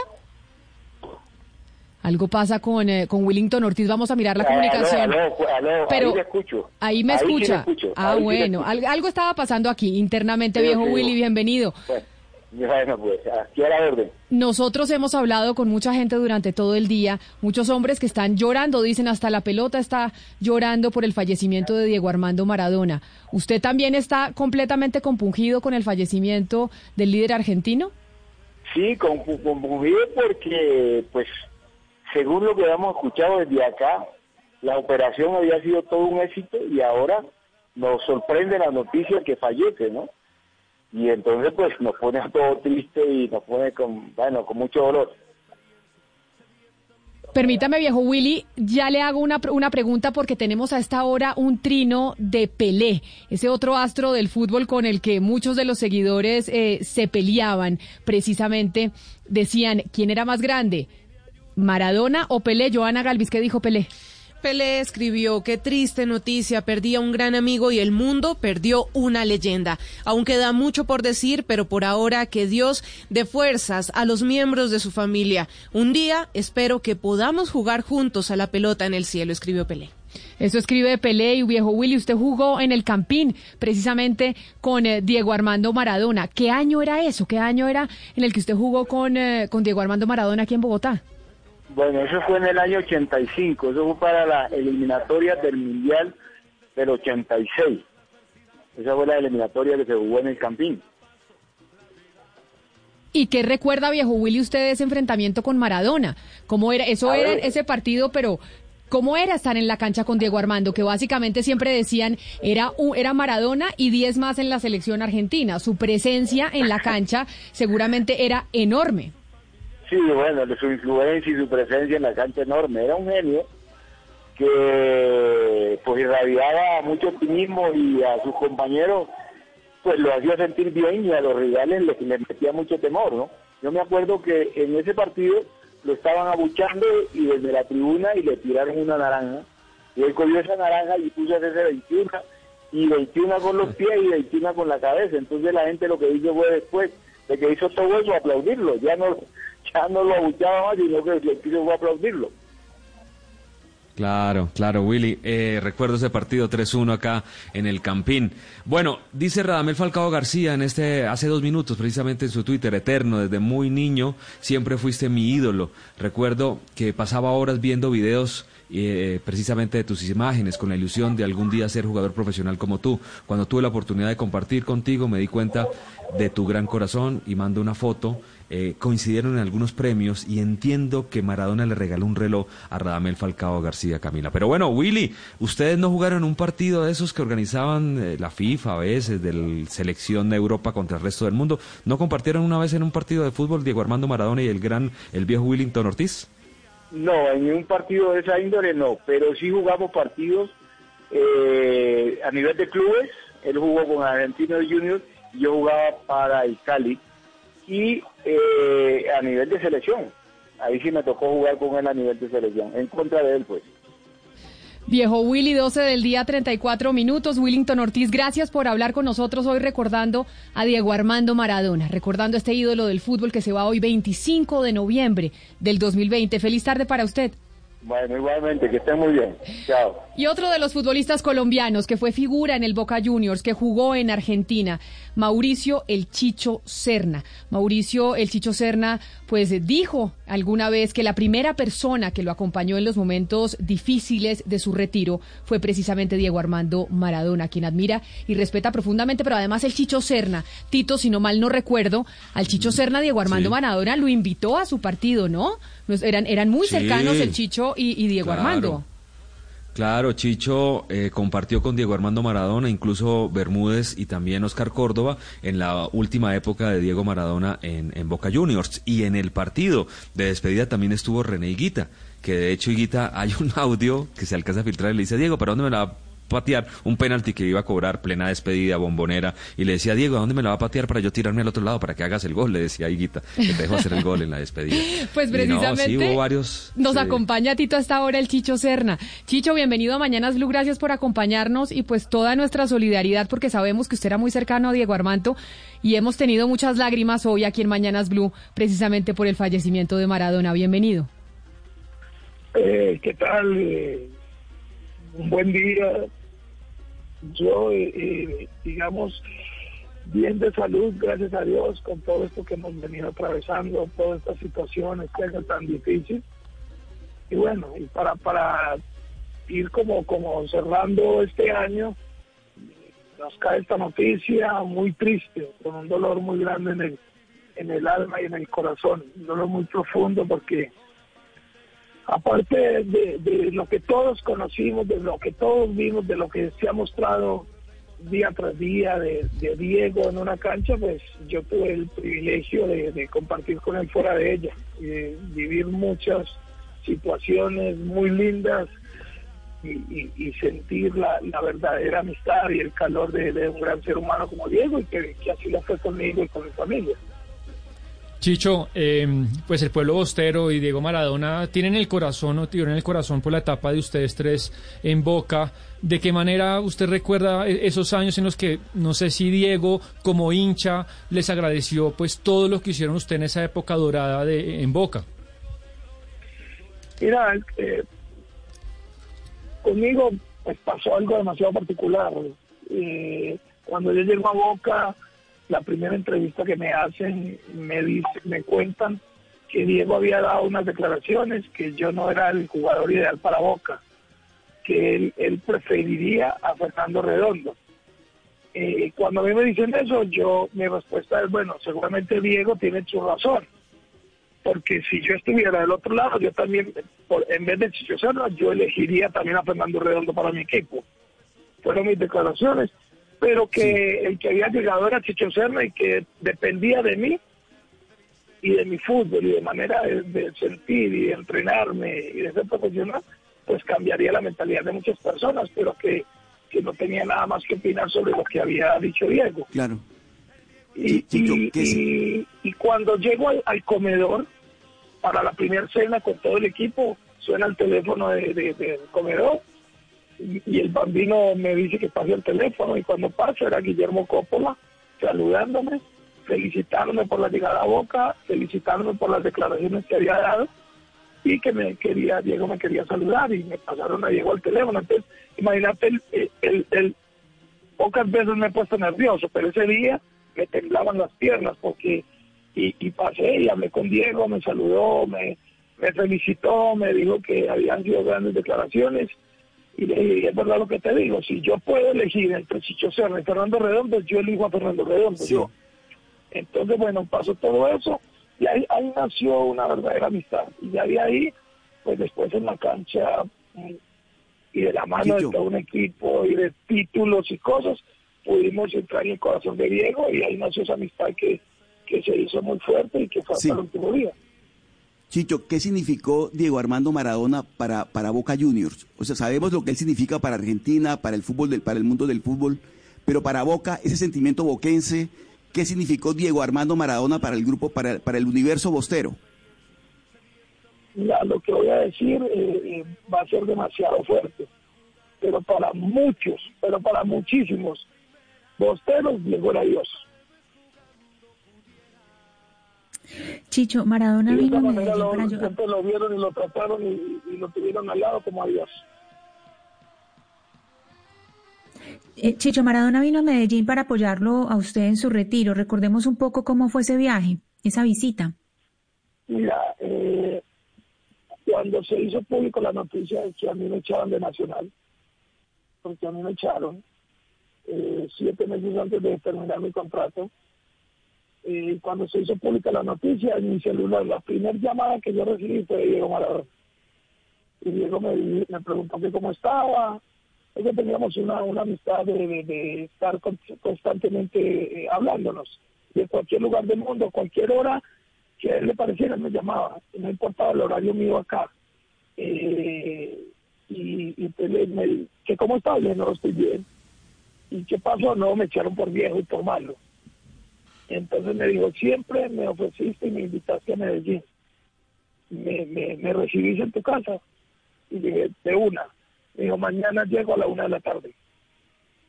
Y al otro día fui por él al aeropuerto y llegó a la una de la tarde y a Panamá, Buenos Aires, Panamá, Panamá, Río Negro. Y vino a eso, vino a, a apoyarme y estuvo conmigo acá una semana, que disfrutamos en familia, disfrutamos con amigos y él feliz, feliz porque siempre quería conocer a Medellín y lo único, lo único que no le pude cumplir fue llevarlo a, a una discoteca muy famosa, Mangos en Medellín, porque me parecía que no era acorde, porque por, por muchas situaciones entonces preferí siempre como, como evitar y, y crearle otro, otro, no, vamos que allí tenemos un compromiso, vamos allí donde unos amigos y así me los llevé. Y, pero bueno, pero compartimos con la familia una semana que, que siempre va a estar en mi recuerdo. Chicho, uno imagínese a Maradona en Mangos, bueno, lo enloquecen, pero otra persona que también estuvo con Maradona y que jugó con usted, Chicho, en el Boca Juniors es Oscar Córdoba. Y está con nosotros a esta hora, querido Oscar. Bienvenido a Mañanas Blue, gracias por atendernos. Y también nuestro sentido pésame, el mundo del fútbol está con las lágrimas en los ojos y me imagino que usted también. Hola Camila, oh, un saludo muy especial a, a Chicho, que está ahí, que lo escuché y sí, no, pues yo todavía no reacciono. Creo que esas, son de esas noticias que uno no entiende, que sabe que algún día le va a tocar, pero pues que nunca lo esperaría de una leyenda viviente como lo era Maradona. Sí. Eh, Oscar, cuando ustedes llegan a Boca, comparten con Diego Armando Maradona, ¿no? Él, todavía estaba ahí. ¿Cómo fueron esos, esos días? ¿Cómo los recibió? Llegaban muchos colombianos. ese fue el primer Boca de colombianos, multicampeón después con, con Carlos Bianchi. ¿Cómo fue esa relación con Diego Armando Maradona? Yo tuve una oportunidad muy linda con él. Él fue la persona que me, que me presenta en sociedad, llamémoslo de alguna manera. Fue el partido de Argentinos Juniors Boca en la bombonera. Él llega a la rueda de prensa, estaba yo ahí para la presentación oficial como jugador de Boca. Cuando él me ve, yo llego con un gabán negro, grandote, con hombreras, con unas botas texanas, me veía como de dos metros, y él junto al Vasco, él junto al Vasco Arruarenas llegan, me miran y dicen, nos salvamos. Cuando me quité las botas y me quité el gabán para pesarme, dijeron, nos jodimos. O sea, era una persona muy especial porque me recibió bien, me recibió muy bien, fue, fui como bien apadrinado por él, tan es así que Mónica cumplió años, Mónica mi esposa cumplió años en estos días, y parte de esa amistad fue conocer a Claudia, su, su ex mujer, y todavía tienen una amistad muy bonita. Sí, Oscar, eh, muchos recordamos a Maradona porque alguna vez dijo que la historia no se podía cambiar, no se debería cambiar la historia, que siempre Argentina iba a estar arriba de Colombia, y justamente cuando dijo eso, pues Colombia le ganó por 5 a 0 en el Estadio Monumental a la selección argentina de fútbol. Usted era el arquero de esa selección colombiana. Después de eso, ¿algún comentario le hizo Maradona sobre ese 5 a 0, sobre ese triunfo histórico de nuestra selección frente al seleccionado argentino? Pues sí, el comentario sí vino por parte de él, pero no lo puedo decir. y hoy uno dijo, pues cuando lo, estábamos en el camerino, llegó y me dijo, che, boludo, nos cagaron, vení que te voy a cagar a pelotazos. Y me llevó al arco y, empezaba a patearme tiros libres en el calentamiento y siempre me pedía del grupo de los arqueros para que fuéramos y compitiéramos y, y apostábamos Colombia-Argentina, desquitando de alguna manera esa, esa goleada histórica que nosotros le propinamos esa noche. Y ese desquitaba porque no tuvo la oportunidad de jugar contra nosotros, sino que a la, la jornada siguiente fue convocado y hace parte de la selección que clasifica en el repechaje. Pero de esa manera me recibió eh, en Boca. Yo oigo al Chicho Serna riéndose allá al fondo de lo que está diciendo y de lo que está contando Oscar Córdoba. Chicho, ¿de qué se está riendo? ¿De qué? No, es que, Jorge Bermúdez contaba esa, esa anécdota de la presentación de Oscar Córdoba, de cómo llegó de imponente con sus botas, su gabán, todo, cuando se sacó la ropa dijeron, no, estamos jodidos. Pero bueno, después con Oscar y Jorge también compartimos programas de televisión. Eh, el, equipo de primera se llamaba Oscar, ¿cierto? Y ahí viendo a Diego cuando con sus locuras y todo, pero la verdad que, que yo no tengo sino lindos recuerdos de Diego. Pero frente al, audio que le decía Hugo Mario a Oscar Córdoba sobre lo que dijo Maradona en ese partido que seguimos recordando el 5 a 0, en donde a Maradona incluso le tocó pararse a aplaudir, eso lo recordamos todos. Este es el audio de lo que dijo en ese momento Diego Armando Maradona cuando Oscar Córdoba era el arquero de la selección Colombia en ese famoso 5 a 0 no debe romper la historia. Nosotros los argentinos tenemos que seguir históricamente eh, como estamos. Argentina arriba, Colombia abajo, y ahí está todo bien. La verdad es que la realidad rebasó todo. Argentina arriba, Colombia abajo, Oscar, a pesar de que él, se, porque se paró a aplaudir. Creo que eh, incluso las cámaras de televisión enfocaron a, a, Diego Armando Maradona en ese partido que recordamos todos, que se paró a aplaudir por el fútbol de Colombia frente a Argentina. Sí, era un golpe bajo. Uno lo sentía como un golpe bajo porque eran palabras, digamos, de alguna manera eh, que agredía nuestra, nuestra nación, nuestro país, nuestra historia y que nosotros tenemos que ser eh, resilientes a esa situación, tenemos que demostrar que, que, estábamos creciendo y demostrárselo a él, que era lo más, lo más interesante y al mundo. Los argentinos fueron confiados de que nos iban a ganar, que nos iban a pasar por encima y bueno, pues gracias a Dios para nosotros y para mí, que esa noche tuvimos una buena, buena noche de esas inspiradoras y, que pudimos darle esa satisfacción a la alegría del pueblo colombiano y también creo que es decirle a la gente, hombre, a, nadie, a, no, a, todo el mundo no se puede mirar por, o a nadie se puede mirar por encima del hombre. Antes de, eh, antes de la pregunta de nuestro compañero también Octavio Sazo, que precisamente es también experto en fútbol, acá tenemos una cantidad, un equipo de deportes impresionante. Octavio, hay trino de Cristiano Ronaldo, mensaje de Cristiano Ronaldo, otro de los grandes del fútbol, y dice, hoy estoy despechado, hoy se va un amigo, el mundo despide a un genio eterno, uno de los mejores de todos los tiempos, un mago inigualable. Parte demasiado el alma, deja un legado sin límites y un vacío que jamás va a ser llenado. Descansa en paz, crack. Nunca serás olvidado. Le dice Cristiano Ronaldo Octavio en estos momentos el mensaje que envía a través de su cuenta de Twitter, cómo me vio en la traducción de portugués. Ahí le dice, le traduje de portugués a español el mensaje de Cristiano Ronaldo, otro de los grandes del fútbol. No, muy, muy bien, Camila, sensacional la, la, la, traducción cristiano que además hace poco había participado de ese homenaje de los 60 años y le había dicho a Diego un par de cosas, incluso le había dicho que él era mejor que él y, y tenían una relación particular, pero fijémonos que justo esta fecha, hoy es 25 de noviembre y un 25 de octubre, pero de 1997, Maradona jugaba su último partido frente a River y precisamente en ese partido estaba Oscar Córdoba y es un partido muy particular porque fue en medio de una, de, un, de una lluvia descomunal en la cancha de River. Eh, Oscar, todo un partido heroico, todo lo que sucedió en ese duelo, el gol de Martín Palermo de cabeza, eh, todas las cosas que habían alrededor de ese partido, después la pelea de Diego, eh, todo, lo que, todo lo que sucede en, en, un momento como ese. ¿Qué, ¿Qué, recuerdas de ese duelo específico, Oscar, de, de aquel partido? Eh, con Boca en la cancha de River frente a Marcelo Gallardo, con Maradona y con todo lo que eso representó. Mira, ese partido fue muy significativo porque ya Diego nos había avisado que era su último partido. El primer tiempo nos complicó mucho River, fue superior a nosotros, no pudimos con ellos descifrar el juego como tal. Termina el primer tiempo, Diego toma la vocería, toma la palabra, se despide formalmente de nosotros, nos dice muchachos, hasta aquí llegué, se metieron con mi padre, que es lo más sagrado eh, para mí, mi papá y mi mamá, doy un paso al costado y viene un gran chico que es Riquelme, ya para el segundo tiempo entramos nosotros al terreno de juego, con el dolor y la tristeza de haber perdido a un, a un compañero, a un sí. compañero que se estaba retirando, y ya empieza la era Riquelme con, con toda su, su dimensión pero fue un lindo partido, entendiendo que era un clásico, era mi primer clásico junto con Jorge, lo disfruté, lo sufrí ese primer tiempo, y luego el celebrar, el, el, el ganarle a, River en su cancha, con una jugada muy especial donde, donde Jorge amarra a, al arquero, a, Burgos, y Palermo hace el gol sobre el final. Es un, un, partido de esos épicos que uno recuerda, pero con la tristeza de, de que un grande nos, nos, dejaba y que se, seguía su camino de otra manera.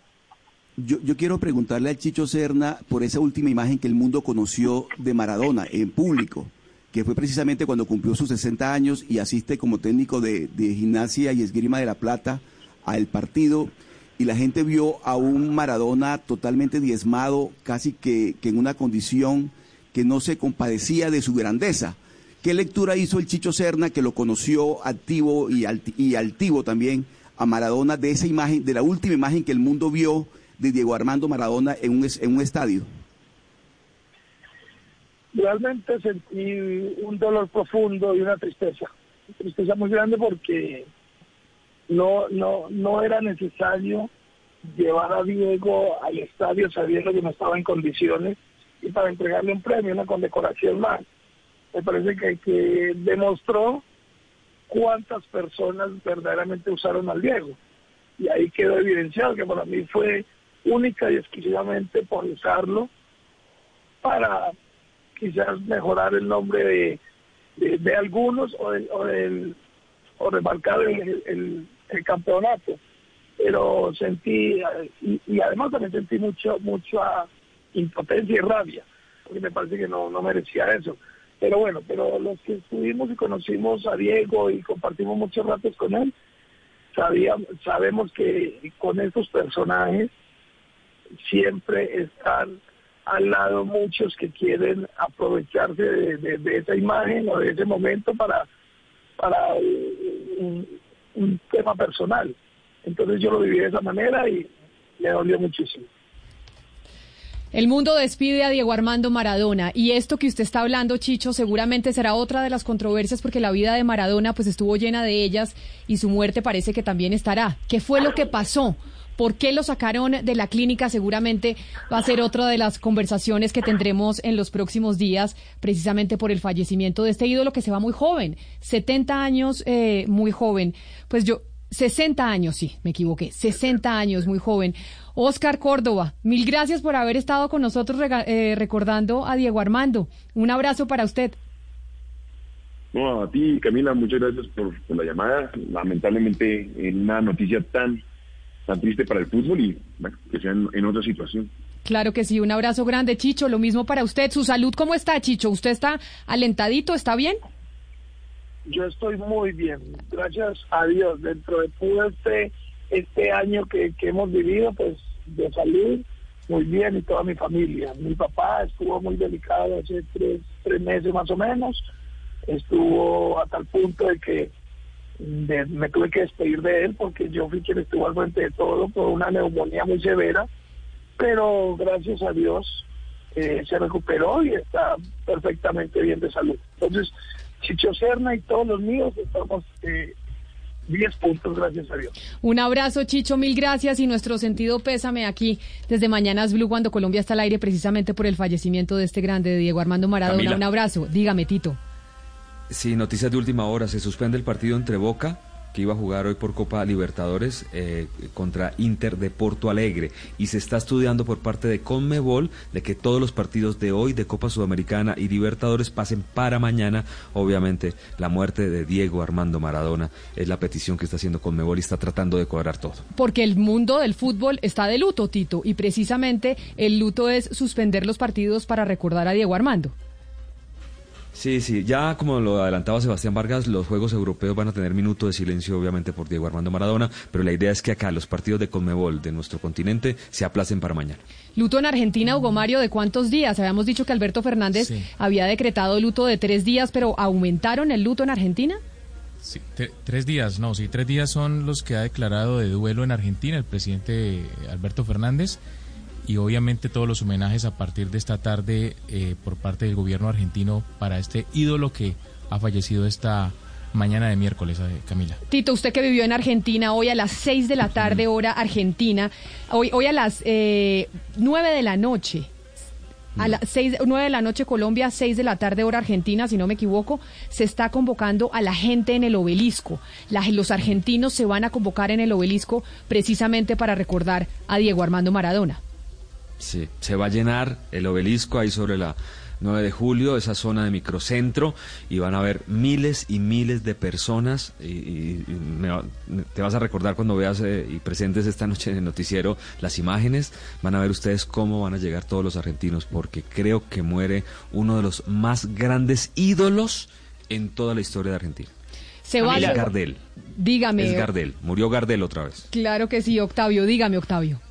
Sí, eh, evidentemente está todo el mundo eh, colocando trinos, mensajes. Creo que no hay nadie que eh, no, no, coloque algo. En este momento se prepara la previa del partido que van a jugar en minutos, en instantes, Inter y Real Madrid. Eh, y en la cancha del Inter y del Milan, en San Siro, donde Diego jugó el Mundial de Italia 90, acaban de colocar una foto de Maradona en blanco y negro en la pantalla gigante y ya confirmaron que los dos equipos saldrán con brazalete negro en señal de luto por Diego Maradona. Se fue Diego Armando Maradona, 12 del día, 56 minutos. Tito Puchetti, gracias por acompañar esta transmisión, por estar con nosotros. Lo mismo Octavio Sazo, gracias por estar aquí apoyando a esta mesa de trabajo, que por lo general tiene voces más fuertes femeninas, pero hoy los necesitábamos a ustedes, a los hinchas del fútbol, a los que están llorando por la partida de Diego Armando Maradona.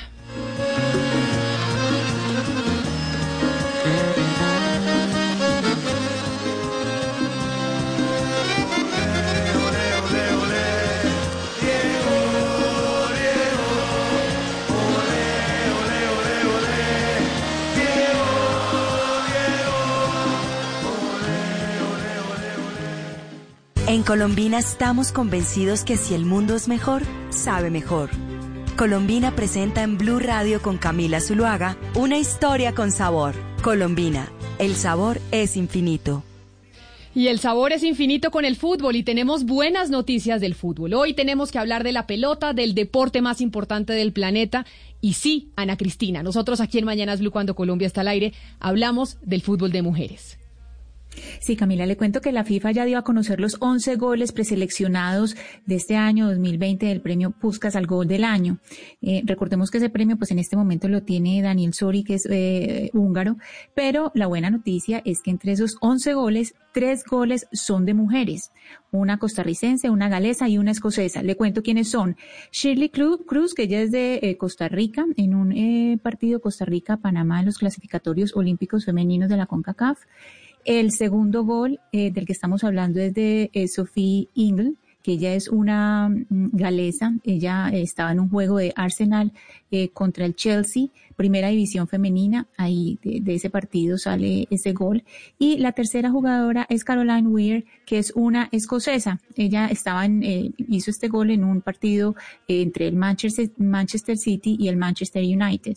Entonces, esos tres goles están compitiendo con otros ocho goles que son goles de hombres. Y esa es una gran noticia que ya estamos compitiendo en, en pues por esos, por ese eh, premio en condiciones de igualdad con los hombres. Las mujeres compitiendo también con los hombres por los mejores fútbol, por los mejores goles del fútbol. Y hoy el mundo se viste de fútbol por la partida precisamente de Diego Armando Maradona y las mujeres están siendo protagonistas también de ese deporte y eso es una gran noticia. Así como el tendero que abre aún cuando la mayoría duerme, o la campesina que cuida el agua de la quebrada, o el estudiante que entrena para ser futbolista. Así como ellos y miles de colombianos que día a día dan lo mejor de sí. En Colombina llevamos más de 90 años buscando mejorar todo lo que hacemos. Llevamos un largo camino, pero aún nos queda mucho por lograr y no vamos a detenernos porque estamos convencidos que si el mundo es mejor, sabe mejor. Entra a colombina.com y conoce historias de un mundo mejor. Colombina, el sabor es infinito.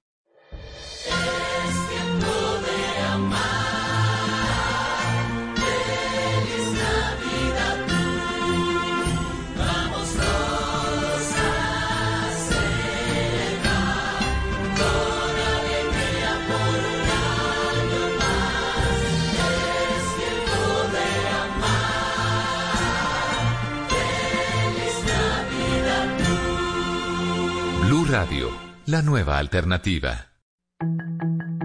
A esta hora, en Blue Radio, las historias, las primicias, los personajes, la música y la tecnología en Meridiano Blue. Con Ricardo Ospina, Silvia Patiño y Octavio Sazo. Viene esta canción, gracias en nombre de Dalma y de Janina. Muchas gracias, Que es lo que más quiero en mi vida.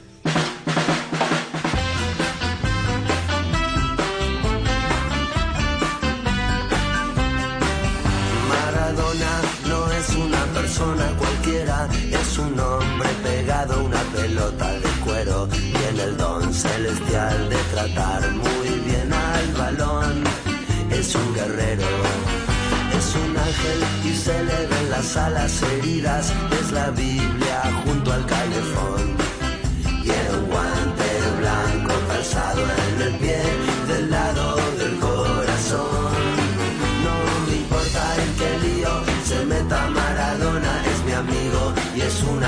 persona, el 10 en el alma. Guardo la camiseta de boca que me regaló alguna vez.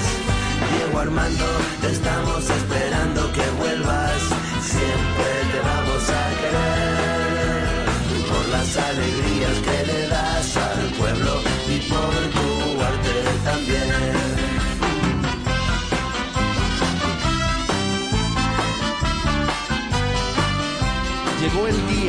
que no estaba esperando el mundo, el día en que se fue el Pelusa, Diego Armando Maradona, uno de los hombres más importantes en la historia del fútbol.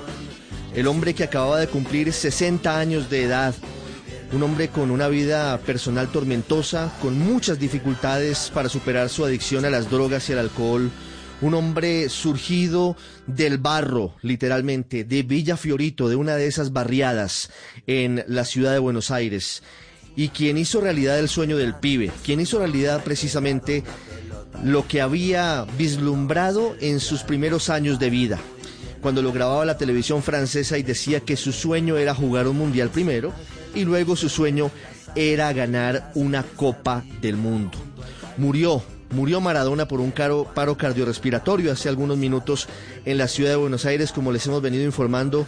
Tito Puchetti es la noticia del día. Todo el planeta se encuentra volcado entregando detalles de lo que significa esta noticia que sin duda ha conmocionado a todo el planeta fútbol que tiene paralizada Argentina a la Argentina que usted tanto conoce, Tito.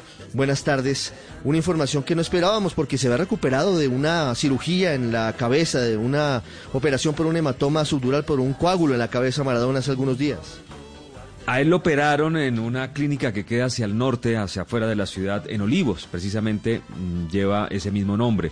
Lo operaron y después Diego, empezaron las noticias a, llegar que Diego quería ir a la casa. Hicieron una junta familiar con los médicos y finalmente, eh, días después de esta operación, tomaron la decisión de llevarlo a la zona de Tigre, que queda mucho más al norte de la capital de Buenos Aires. Es una zona eh, muy privilegiada, de barrios muy elegantes, countries, como llaman ellos, los barrios cerrados, y allí ubicaron con todas las comodidades aparentemente médicas a Diego Armando Maradona. Hoy, incluso el presidente de la República, Alberto Fernández, habló si hubiera, si fue una buena decisión o no. Y hoy se habla, eh, dentro de los temas polémicos, después de todo el dolor, si fue eh, prudente llevar a Diego Maradona, sacarlo de la clínica y llevarlo a una casa que igual, obviamente, no es lo mismo. Es uno de los temas de conversación fuertes que se toman en este momento la opinión pública en Argentina, Ricardo.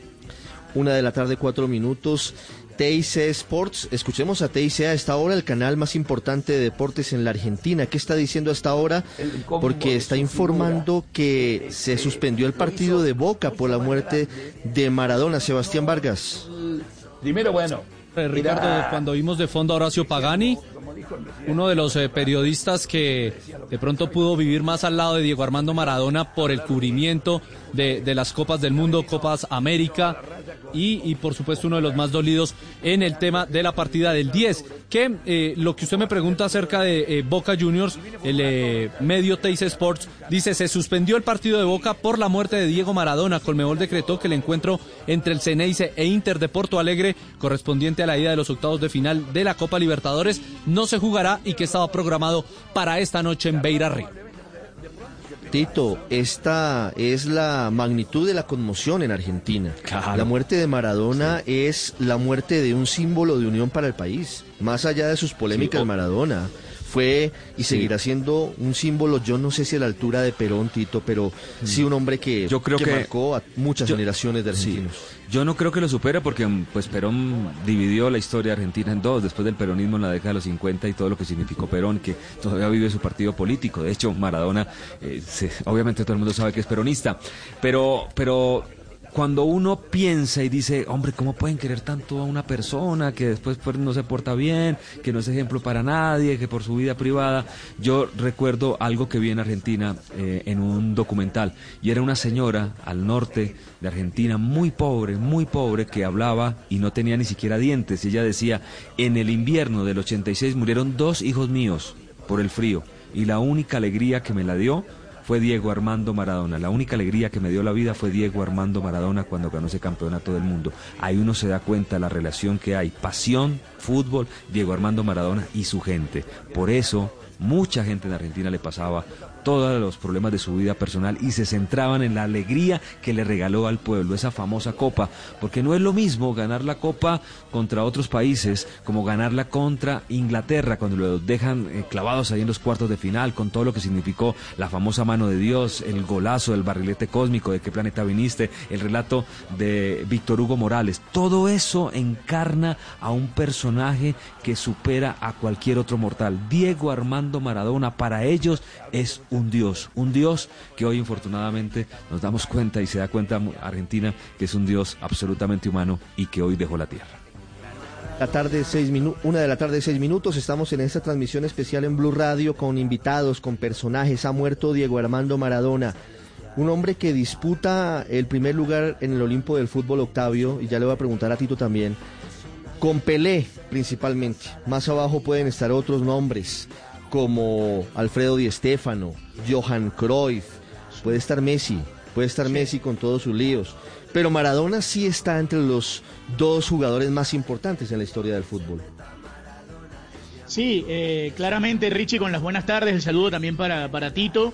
Eh, Diego Maradona está, en ese Olimpo, además por todo lo que representó eh, dentro de la cancha para los equipos en los que jugó, para la selección argentina y el momento en el que él apareció y le dio a Argentina la posibilidad de volver a ser campeón del mundo, campeón juvenil, fue figura en el Napoli de Italia, en un equipo que no ganaba nada solo cuando él apareció, genio y figura en el Barcelona, todo lo que tuvo alrededor de eso y además su aparición evidentemente en Argentinos Juniors y en, y en Boca. Eh, Maradona tiene, tiene ese lugar y, como bien lo dice Tito, está eh, eh, en un puesto para los argentinos que creo que eh, casi ninguna figura va a llegar va a llegar hasta ahí. Imaginemos que hay cantidad de debates alrededor, Richie, hoy de, lo que es Maradona. Por ejemplo, el Napoli está oficializando hoy que van a pedir cambiar oficialmente el nombre del estadio para, para colocarle el nombre de Diego Armando Maradona. Es decir, la trascendencia de Diego pasa por encima de cualquier otra cosa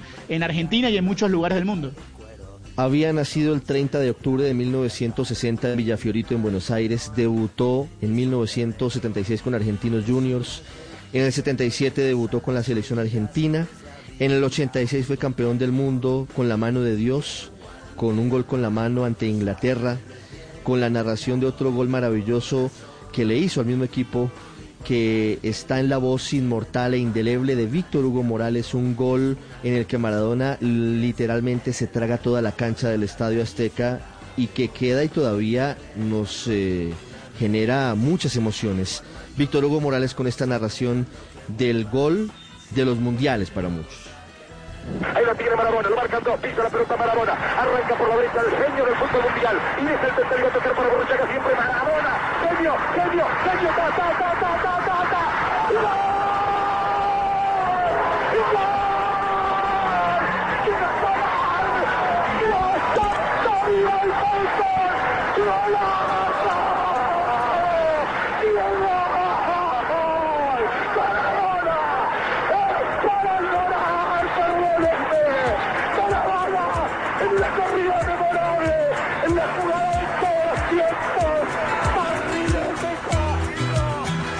34 años después, Tito, todavía nos estremecemos escuchando esa narración de Víctor Hugo Morales. Sí, sí, sí, uno de los principales relatos en toda la historia, a tal vez el mejor gol, yo creo que no hay otro gol mejor en la historia de los mundiales. Dicen, Ricardo, y esto ya entramos a, a no sé, a, los mitos urbanos, que en el año 77 Diego Armando Maradona, eso sí es cierto, vino a Colombia, jugó en el, contra el Bucaramanga en el Alfonso López